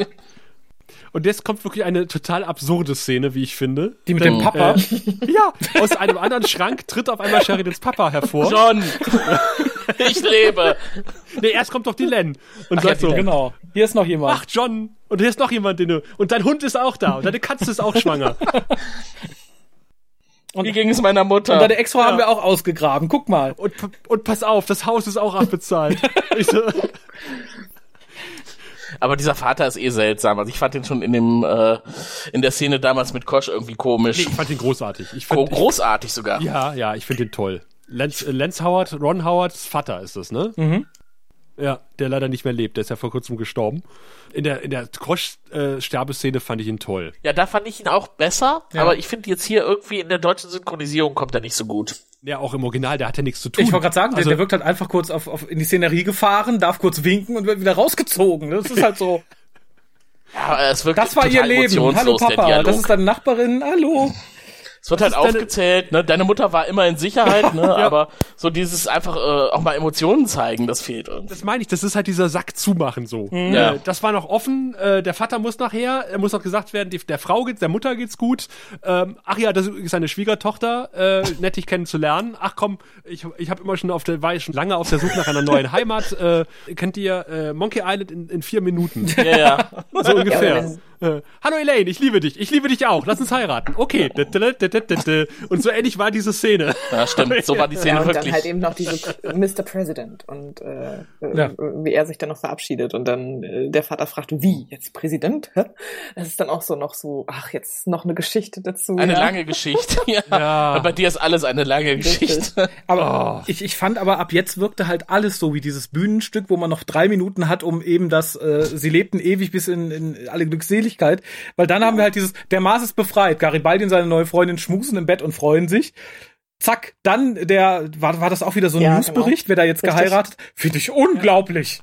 Ey, Ja, aber warte mal, äh, vor allen Dingen der Mars ist befreit. Das kommt auch so zwischen Tür und Ja, Angel. ja. Und dann, dann darf die Präsident noch einwerfen, "Ja, aber der Senat muss noch zustimmen. Ja, ja. Und ich dachte so, und ich dachte so, äh, ja, ohnehin. Also kann die Präsidentin einfach so beschließen, wir treten jetzt der Allianz bei, wir geben die Kolonien frei, ohne irgendeinen Kabinettsbeschluss, äh, gut, Kabinettsbeschluss glaube ich noch nicht mal, äh, ohne dass da irgendwie ein Parlament zustimmen muss. Vielleicht herrscht noch das Kriegsrecht. Vielleicht ist das nicht offiziell aufgehoben Ah, und sie hat die alleinige Macht. Okay, Ja, tut es Raphael hat sogar. heute die Mhm. besten Raphael, du hast so tolle Begründungen heute, das finde ich großartig. Ja, vielen Dank. Am besten finde ich aber immer noch die mit dem Essen und der Krankenschwester. ja. Super. Und die Szene, die Szene mit Garibaldi und Lies im Bett. Mhm. Erstmal 20 Millionen Kerzen links und rechts drum und dann super viele Kissen und Decken und was weiß ich nicht. Wenn das mal nicht brandgefährlich ist, dann weiß ich auch nicht. Und ich meine jetzt nicht die Beziehung zwischen den beiden, die ist eher abge abgedroschen. Aber auf dem Mars ist doch dünne Atmosphäre, das ist okay. Da brennt nix, ne? Da brennt nix. Mhm. Äh, übrigens waren beide wirklich nackt. Was? Ähm, hat, was? Hat Jerry Doll bestätigt. und ja, warum Jerry Doll äh, Warum? Das ist doch völlig unnötig. Mhm, mh, Das ist wahrscheinlich seine persönliche Passion, dass er ohne Schlüppi ins. Aber Und sie musste wahrscheinlich unterschreiben, dass sie auch keinen trägt. ja, vermutlich. er sagt. Vielleicht war geplant, dass sie eine Nacktszene drehen. er sagt, es gab äh, unangenehmere Drehs als diesen. Das ist klar. Okay. Das sagt sie wahrscheinlich nicht. Ja, vermutlich. Aber das Team ist wohl vorher rausgegangen. Also John, John Sintflee, der Dritte, hat wohl erstmal alle rausgejagt und hat gesagt, okay, jetzt gleich kommen, kommen unsere Hauptdarsteller. Lass sie mal bitte nackt ins Bett gehen und dann kommen wir wieder rein und drehen weiter. Wir lassen die Kamera ganz alleine Ja, hier drin also in- stehen. also von Entschuldigung. suchenden Kamera nicht ablenken. Also für, für Patrick Stewart nackt Folterszene kann ich sowas ja noch verstehen. Aber nur weil der gute Garibaldi der Meinung ist, er möchte hier mal ohne Schlüppi im Bett liegen. Das ist doch, also, da, das ist doch wirklich sein persönliches, das hat er sich in Vertrag schreiben Schauspieler halt, die brauchen halt diese Echtheit, ne? Das muss. Sonst Zu Hause schlafe ich ohne Unterhose, dann darf ich das hier wohl auch. Ich kann diese Kuschelszene nicht rüberbringen, wenn ich nicht nackt bin. Und dann sieht Drahl auch seinen Aal. Tschö. Ja, was wir dafür gar nicht sehen, ist, ist die Hochzeit. Ja, Das, da dachte ich Nee. mir so, aha, warum hat man uns nicht direkt die ganze Geschichte erzählt? ja tut man doch. Alles tut von vornherein. Tut man doch. Ja, nein, Entschuldigung, also so glücklich ich darüber bin, dass wir das einzige von der Hochzeit sehen, dass es der Reis ist, den Jakar mümmelt, was ich toll fand. Aber allein dieses so, ich, ich habe halt auch davor die Folgen, jetzt die beiden, die ich nicht besprochen hatte, nur so im, im Schnelldurchlauf ein bisschen geguckt und dachte, als hieß, ja, bla bla, die haben angeblich geheiratet, ich so, oh, war bestimmt einer der Folgen davor, dass, die, die, dass ich die Hochzeitszeremonie übersehen habe. Bis dann die Szene mit dem Reis kam, ich dachte, meine Fresse, die haben jetzt nicht einfach nur die Hochzeit benannt und uns nicht gezeigt. Ja, das ist ja, das ist ja, nee. Du bist jetzt, du bist jetzt schon in der Szene, in der ISN berichtet, dass die geheiratet haben, ne? Ja. aber das ist ja so ähnlich, wie ähm, er dann nachher auch nicht den Sohn zeigt. Also es ist so, ich glaube, der wei- wusste nicht so richtig, wie zeigt er jetzt diese Hochzeit, welche Hochzeit, was für eine Zeremonie wird es gegeben haben. Vielleicht fand das auch ein bisschen zu schmalzig, wer weiß. Ich glaube, ich glaube, es war keine Zeit. Ich glaube, wenn er jetzt sagt, oh, wir haben noch zwei Episoden, da kann ich nicht eine halbe Episode mit, mit den Hochzeitsvorbereitungen der Hochzeit verschwenden. Was ich durchaus verstehen kann. Also, äh, Sheridan sucht den Ring aus, Dylan hat ihren Hochzeitsordner. Wo sitzen wir meine Eltern hin? nee, sie hat Wer sind die Trauzeugen? Äh, nicht mehr, aber den Papa habe ich gerade schon weggeschickt wieder, der war ja nur kurz da, den holen wir jetzt nicht wieder. Nee, ich, meine, wir hatten im Verlauf der Serie schon sehr viel redundantere Szenen, als äh, vielleicht so eine, eine kur- kurze Hochzeitsszene der Fall gewesen wäre. Aber wenn man wirklich der Meinung war, oh, nach der vierten Staffel könnte Schluss sein, äh, ich will noch, dass die heiraten, aber ich habe nur noch zwei Minuten, dann bleibt ja nichts anderes übrig. Also es ging, glaube ich, darum, dass Sheridan gesagt hat, ich möchte Lanier nicht dabei haben. Und dann ging und dann.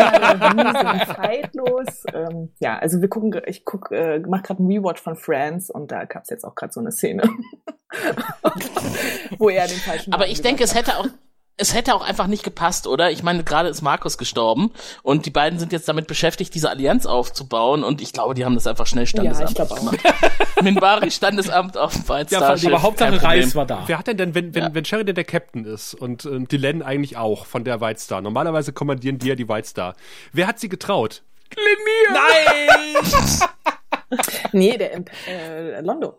Als Emperor schon, ne? Ja, das- Naja, der ist doch noch aber- gar nicht Imperator. Ja, mal. Aber Ein fast. Botschafter Ja, darf ich das meine, auch. was das für eine geile Hochzeit wäre, ne? Wenn Londo dein, dein, dein, der, der Typ ist, der dich traut. Ich möchte, Wobei in Amerika darf doch eh jeder Hochzeiten schließen, oder? Hat nicht auch äh, Ian McKellen Patrick Genau, Stewart getraut? ein Zertifikat gemacht. Ja, genau. Mal schnell von Minbar abgerufen. Aber am Anfang der Szene, das war das, was ich noch sagen wollte. Da berichtet ja ISN darüber, dass die beiden halt geheiratet haben, dass Ivanova befördert worden ist von Sheridan, weil er ist ja jetzt nicht mehr der Captain der Station. Das ist sie jetzt. Und sie gibt dann noch diese kleine Stellungnahme ab. Ne? Und das hat mich sehr unangenehm berührt, weil sie quasi in einem ISN-Bericht äh, ihre ganzen privaten Hintergründe offenlegt. Dass sie halt so schlimme Dinge erlebt hat und furchtbar und äh, privater Rückschlag und was weiß ich nicht alles. Ne? Das gehörte mit Sicherheit nicht in den ISN-Bericht, was sie da erzählt. Erzählt. Ja, aber Entschuldigung, in den ISN-Bericht von vorher hat auch nicht äh, reingehört, dass ja die eine Susan Ivanova, der geht's nicht so gut. Ja, Nee, ist ja genau dasselbe wieder. ja, ja ich, Ich wahrscheinlich ja. gesagt off the record und dann haben die gesagt, jojo. mach die Kamera aus, mach die Kamera aus. ich geht's nicht ich so hab nur Record verstanden. Drück mal auf Record. Ja, das, ich finde das auch so ein bisschen unwürdig, dass das die letzte Szene ist, die wir von, die, äh, von Dylan, wollte ich schon sagen, von, äh, von Susan sehen bei Babylon 5. Sie guckt aus dem Fenster und es wird halt gesagt, naja, äh, sie wird jetzt auf ein, auf ein äh, Warlock-Klassenschiff äh, versetzt äh, als Kapitänin und äh, will erst- erstmal ein Jahr damit rumfliegen, um den Kopf frei zu kriegen. Dachte ich so, das ist irgendwie ah, wieder so das typische, wir machen mal hier den, das lose Ende muss man doch irgendwie noch zusammenknüppeln irgendwie. Und dieser, dieser Beförderungsakt, ne, dass der stattfindet, Ja. wenn äh, der eine Captain abtritt und der andere kommt, dann wird sie befördert, aber vorher in der ganzen Serie nicht. Äh, ich glaube, das ist irgendwo auch in den Trivias mal erwähnt worden, dass das eigentlich echt seltsam ist, dass das nicht schon vorher hätte äh, passieren können. Oder auch dieser, dieser Bezug äh, mit der Präsidentin, ne, die auf den ermordeten Clark gefolgt ist und sie ist halt Russin und Ivanova ist auch Russin und beide heißen irgendwie Susan und äh, das ist irgendwie alles komisch. Aber ich bin ein bisschen versöhnt äh, durch den Dialog zwischen Londo und Jicquard, Ja, die ja dann da sitzt. Raphael hat schon erwähnt, äh, mümmelt irgendwie den Reis und äh, es gibt auch einen Dialog halt, ja, dass Geschichte nicht gemacht wird. Man, schreibt, sie nicht, man macht sie. Man überlebt sie. Und dann so, ah, du bist immer so pessimistisch und ne. Tolle, tolle, toller Dialog und, und äh, auch, dass, dass Jicquard dann den Reis frisst und äh, Londo sagt, so, wenn das so eine Spezialität wäre, dann hätten sie bestimmt nicht damit geworfen. Ja, wobei, bis dahin fand ich die Szene super. Was dann kommt, finde ich, Beide haben noch Konfetti irgendwie auf sich drauf liegen, ne? Londo noch so das- halb im Haar und, und Jicquard glitzert auch noch. Und, und ich finde, da hätte man es bei belassen sollen. Äh, Der Schwenk dann ins Schlafzimmer, der hätte auch funktioniert ohne diesen in Anführungszeichen Gag, zumal der auch so ein paar Mhm. Logikfragen aufwirft. Denn wie hat er das Auge da reingekriegt? Boah. Der geht ja nicht mal eben, ne? Also finde ich. Und, Zimmer- Der hat das präpariert, der Spanner, der hat das alles geplant. und ich weiß nicht, ich kann nur von meiner persönlichen Warte aussprechen. Ich will das gar nicht sehen, was da passiert. Nee. Ich will, das Nee. ist, ja. Vor allem, er könnte es, selbst wenn er es dann nicht mehr sehen wollte, gar nicht verhindern, das Ja, zu sehen. Ne? Man kann es nicht Und wie kriegt er das oder? Auge wieder? Also er könnte es ja ausschalten, Ja, aber macht er nicht. Per Remote? Weiß ich nicht. Also ich meine, heute kann man alles per Remote ausschalten. Mein. Auge hat WLAN. Aber es liegt Nee, ja aber auch das fand ich unnötig. Da. Also es ist jetzt auch nicht unbedingt Dylan zu Sheridan. Was Aber Dylan und, und Sheridan haben anderes gut, zu tun. Ja, die waren mit sich selber beschäftigt. Aber das fand ich halt wirklich gruselig. Also ich, ich fand Es auch, auch passte nicht mehr zu dem Jakar von jetzt. Ja, Also es war äh, Jakar erste Staffel geschenkt. Jakar gerade in dieser Folge, der ja doch ein bisschen anders dargestellt wurde, ich finde, da passte es nicht mehr zu. Mhm. Ja, man schämt sich ja Und es ist ja auch für nicht- ihn oder für die ganze Ja, Szene. und ich vor allem, ich weiß nicht, willst du deinen Chef und und deine Chefin? Nee, nee. ja höchstens Nee. aufleben und als äh, für Erpressungen spätererseits verwenden. Aber ansonsten, Na, ich meine, die, die beiden stellen, stellen sie ja auch als richtig tolles, perfektes Paar dar, ne? Also ich meine, äh, ich meine, klar ist das irgendwie romantisch, aber dass die jetzt so super toll sind, dass ich da unbedingt zugucken möchte, ja auch- würde ich jetzt mal nicht ist ja auch sagen. unglaublich übergriffig. Und wer weiß, was Ja, die, absolut. wer weiß, was die mögen. Vielleicht willst du das wirklich nicht sehen. Also, Ja. Also, die Len holt die Peitsche raus. ne, Blümchen, ja, im günstigsten Fall. Oder Linia, was machst du denn hier? Lenia, schön, dass du endlich da bist. Lenia muss, Ja, das- das- Lenia muss sich immer verkleiden. Ja, Weißt du, das, das, das ist ja Three is Sacred, ne? Lenia ist das Baby. Ich, das wäre vielleicht noch ein Gag gewesen, wenn man durch Jakars Auge, dass ich Lenia, der in einer anderen dunklen Ecke hätte, lauern sehen. so am Fenster so mit so einem ganz grimmigen Gesichtsausdruck so. Das hätte auch die Stimmung gesetzt für Staffel 5, finde ich. Aber äh, auch da wurde ich dann schnell versöhnt, denn ich finde die Schlussworte, so kitschig sie auch manchmal Ja, sein ja. mögen, ich finde sie toll. Ja, ja, ja. Das war toller Kitsch tatsächlich. Jetzt weiß ich auch, was das neulich bei Twitter bedeutet Ja. hat. Ach so, ja.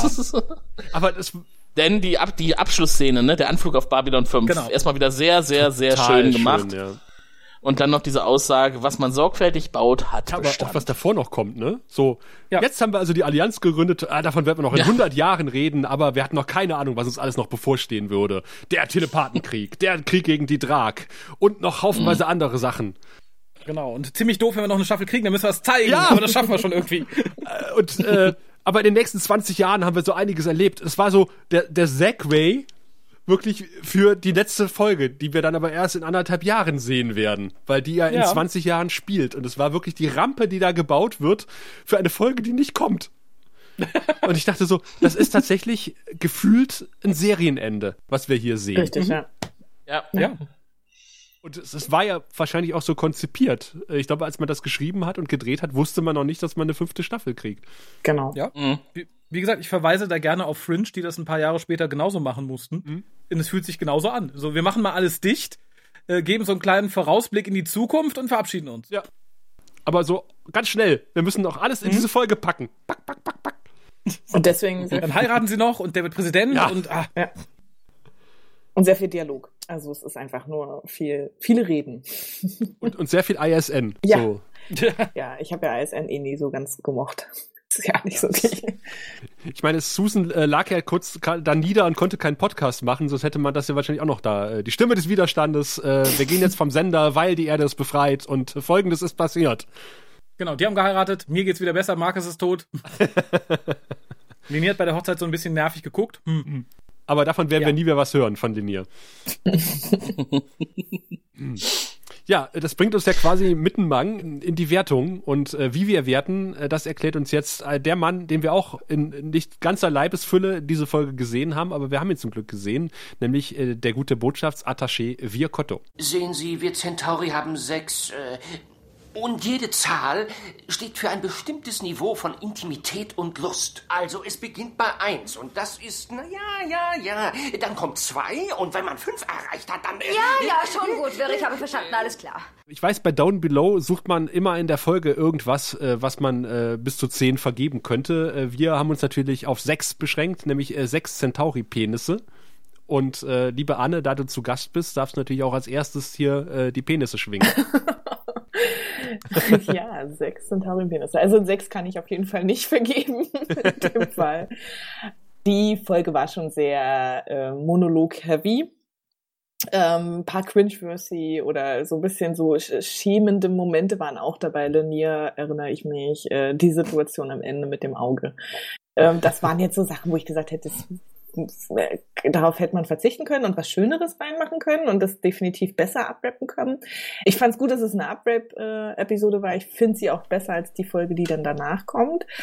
Als Ende, also ich persönlich, ähm, aber ja, also es ist, äh, es sind ein paar richtig gute Szenen dabei gewesen, die schauspielerisch stark waren. Ähm, Susan, das Gespräch zwischen Lutschenko und Sheridan fand ich ziemlich gut. Das waren aber auch schon die Momente. Und ähm, von daher würde ich das, ja, ich bin wahrscheinlich fies und sage, es ist einfach die Mitte ähm, getroffen. Also ich sag mal drei Centauri-Penisse. Hätte ich jetzt auch nicht gedacht, dass ich das heute nochmal sage. Centauri-Penisse, oh Gott. Mhm. ja, du hast in den letzten vier Jahren einiges verpasst.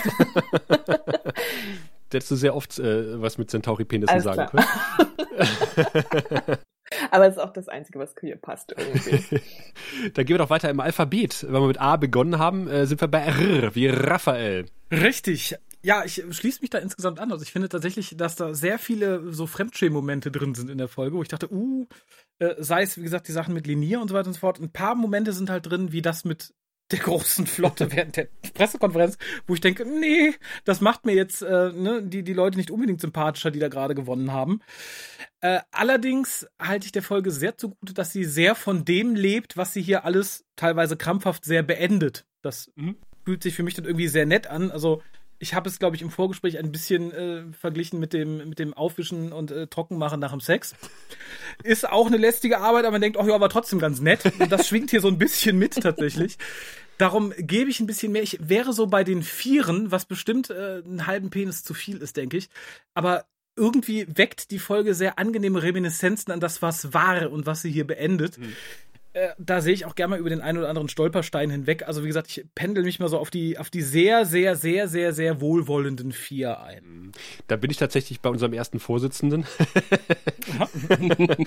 ich schließe mich gleich der Wertung an und ich begründe die auch. Also ich finde, diese Folge, da schlagen zwei Herzen wie bei Londo, zwei Herzen in meiner Brust. Ich möchte diese Folge mögen, weil sie hat unglaublich viele tolle Sachen. Ähm, auch wirklich großartige Szenen äh, mit Chikar und Londo, die hier zum, zum Höhepunkt quasi wieder auflaufen, zu einem von zahlreichen Höhepunkten, die sie haben. Äh, wir sehen auch andere Höhepunkte, äh, horizontalerweise in dieser Folge natürlich. Susan in der Krankenstation mit ihrem Nervenzusammenbruch, diese Trauerszene, großartig gespielt. Ähm, äh, auch das so, so, so, so, sofern, so, so, so sehr man über Frau Posniaks ähm, Dialekt irgendwie äh, meckern mag, äh, die, die Botschaft, die dahinter steckt, nämlich, dass, dass die Politik nun mal so ein Räderwerk ist, in dem man feststeckt und auch nicht so einfach rauskommen kann und äh, das politische Spiel muss weitergespielt werden, finde ich großartig. Ähm, diese etwas merkwürdige Werberede von Dylan, die meiner Meinung nach etwas unangebracht ist, weil das falsche Zielpublikum angesprochen wird. Äh, das hätte sie ähm, dem den äh, nicht alliierten äh, Welten antragen sollen, diese Rede, also warum man dieser Allianz beitreten soll, weil im Grunde genommen, na, ist auch egal. Ähm, also es ist und, und dann diese Schnellbesolung, weißt du, äh, hier ist noch hier ist der Vater noch, die Frau hat überlebt und äh, hier Lies wird noch gerettet, das passiert noch. Man merkt, es ist symptomatisch für vieles, was in der vierten Staffel falsch gelaufen ist, nämlich äh, man merkt diese Hetze dieser, dieser Folge an. Es hätte das, was in dieser Folge passiert, in einer Folge vorbereitet und in einer Folge nachbereitet werden müssen, meiner Meinung nach. Und es ist einfach alles mhm. ganz schnell reingepackt worden, weil wir wissen, wir haben nur noch diese eine Folge und danach kommt die, die, die Abschlussfolge, die wir schon vor einem halben Jahr gedreht haben und wir müssen jetzt alles noch irgendwie äh, da reinkriegen, damit wir diesen Sack zubekommen. Und ich finde, das ist ein großes, großes Problem, äh, was ich mit, äh, was ich mit dieser Folge haben, was, was mit der vierten Staffel generell so ein bisschen ist und was hier wirklich symptomatisch auftritt, aber äh, sag mal so, drei fände ich auch ein bisschen zu wenig und ich bleibe bei den äh, vier von sechs Penissen. Ich wollte eigentlich dreieinhalb ah. Penisse geben. Ich hatte äh, gedacht, das ist einerseits jetzt ganz schön verbindend zwischen euch und Anne, aber ähm, ich würde noch mal korrigieren wollen und nach dem, was ihr gerade ausgeführt habt, ich glaube, ich war ein bisschen unfair der Folge gegenüber, äh, noch mal nach oben korrigieren und zwar auch wegen der mehrfach schon angesprochenen Bezüge, die man auf die Realität ziehen kann. Mhm. Also JMS hat ja tatsächlich oft prophetische Ansätze oh, ja. gezeigt äh, in seiner Schreibe und ich finde, was diese Folge halt deswegen wertvoll macht, ist tatsächlich das Drehbuch. An vielen Stellen einfach Ansätze, wo man denkt, das ist jetzt wirklich genial und das ist auch so rund, wenn man sich das in der, in der Szene anschaut, aber nicht durchgehend. Also es ist halt wirklich ganz oft auch so, dass man merkt, da wollte er jetzt in eine bestimmte Richtung gehen, aber das hat irgendwie nicht so richtig gezündet. Äh, inklusive der, der ähm, Tiefen, die wir hatten, wie tatsächlich am Ende nochmal die Sache mit dem Auge. Oder Linier, der, es ist eigentlich echt schade, ne? Linier war mal irgendwie ein sympathischer Charakter und jetzt wird er irgendwie so, so verschwurbelt. Ich weiß es nicht. Also schade. Mark ist tot, auch schade, hätte ich auch gerne in Staffel 5 nochmal gesehen. Und wenn man das Ganze jetzt nochmal äh, Revue betrachtet und sich überlegt, wie war das denn damals, als es noch keine Staffel 5 gab, was dann noch in Staffel 5 kam, das war ja nicht abzusehen. Also gerade auch für die Leute, die dachten, jetzt ist es vorbei mit Babylon 5 und äh, was dann tatsächlich noch kam, ja, gut, dass es weiterging. Auch wenn die Staffel schon das Ende hätte sein können. Also diese Folge heute das Ende hätte sein können von dieser Staffel.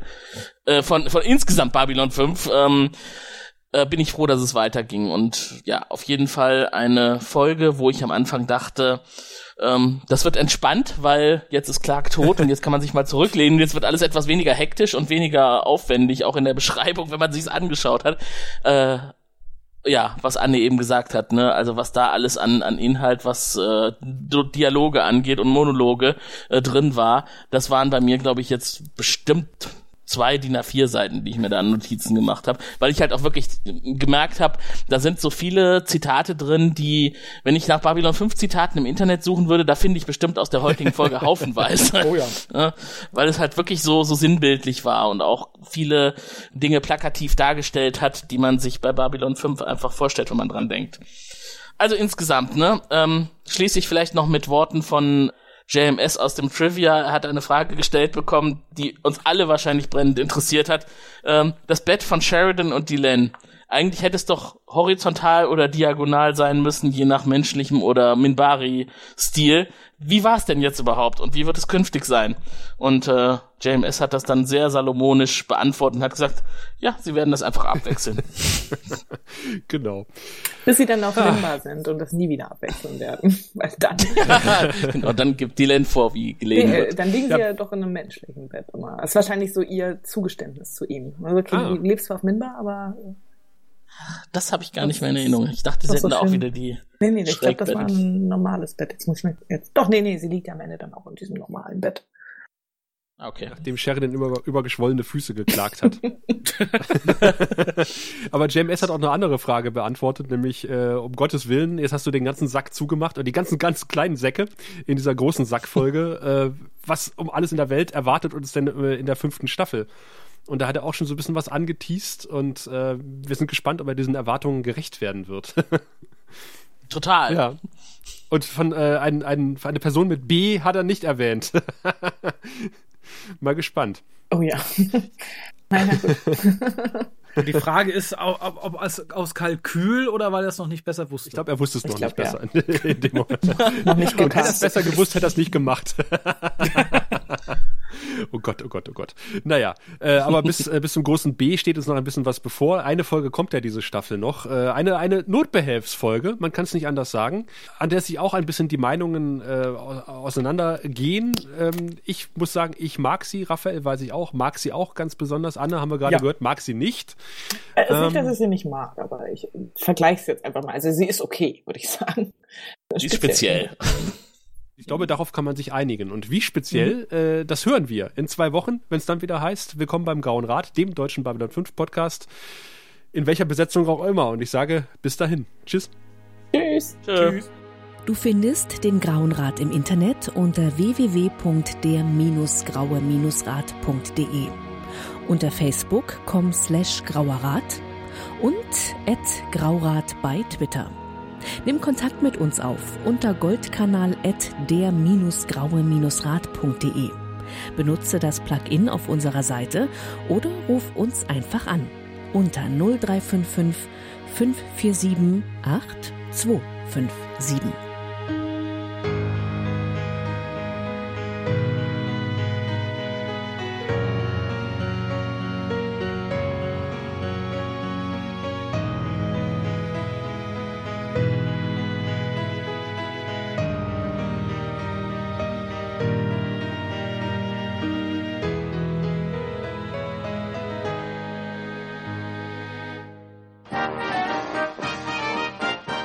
Produktion des Podcast Imperiums.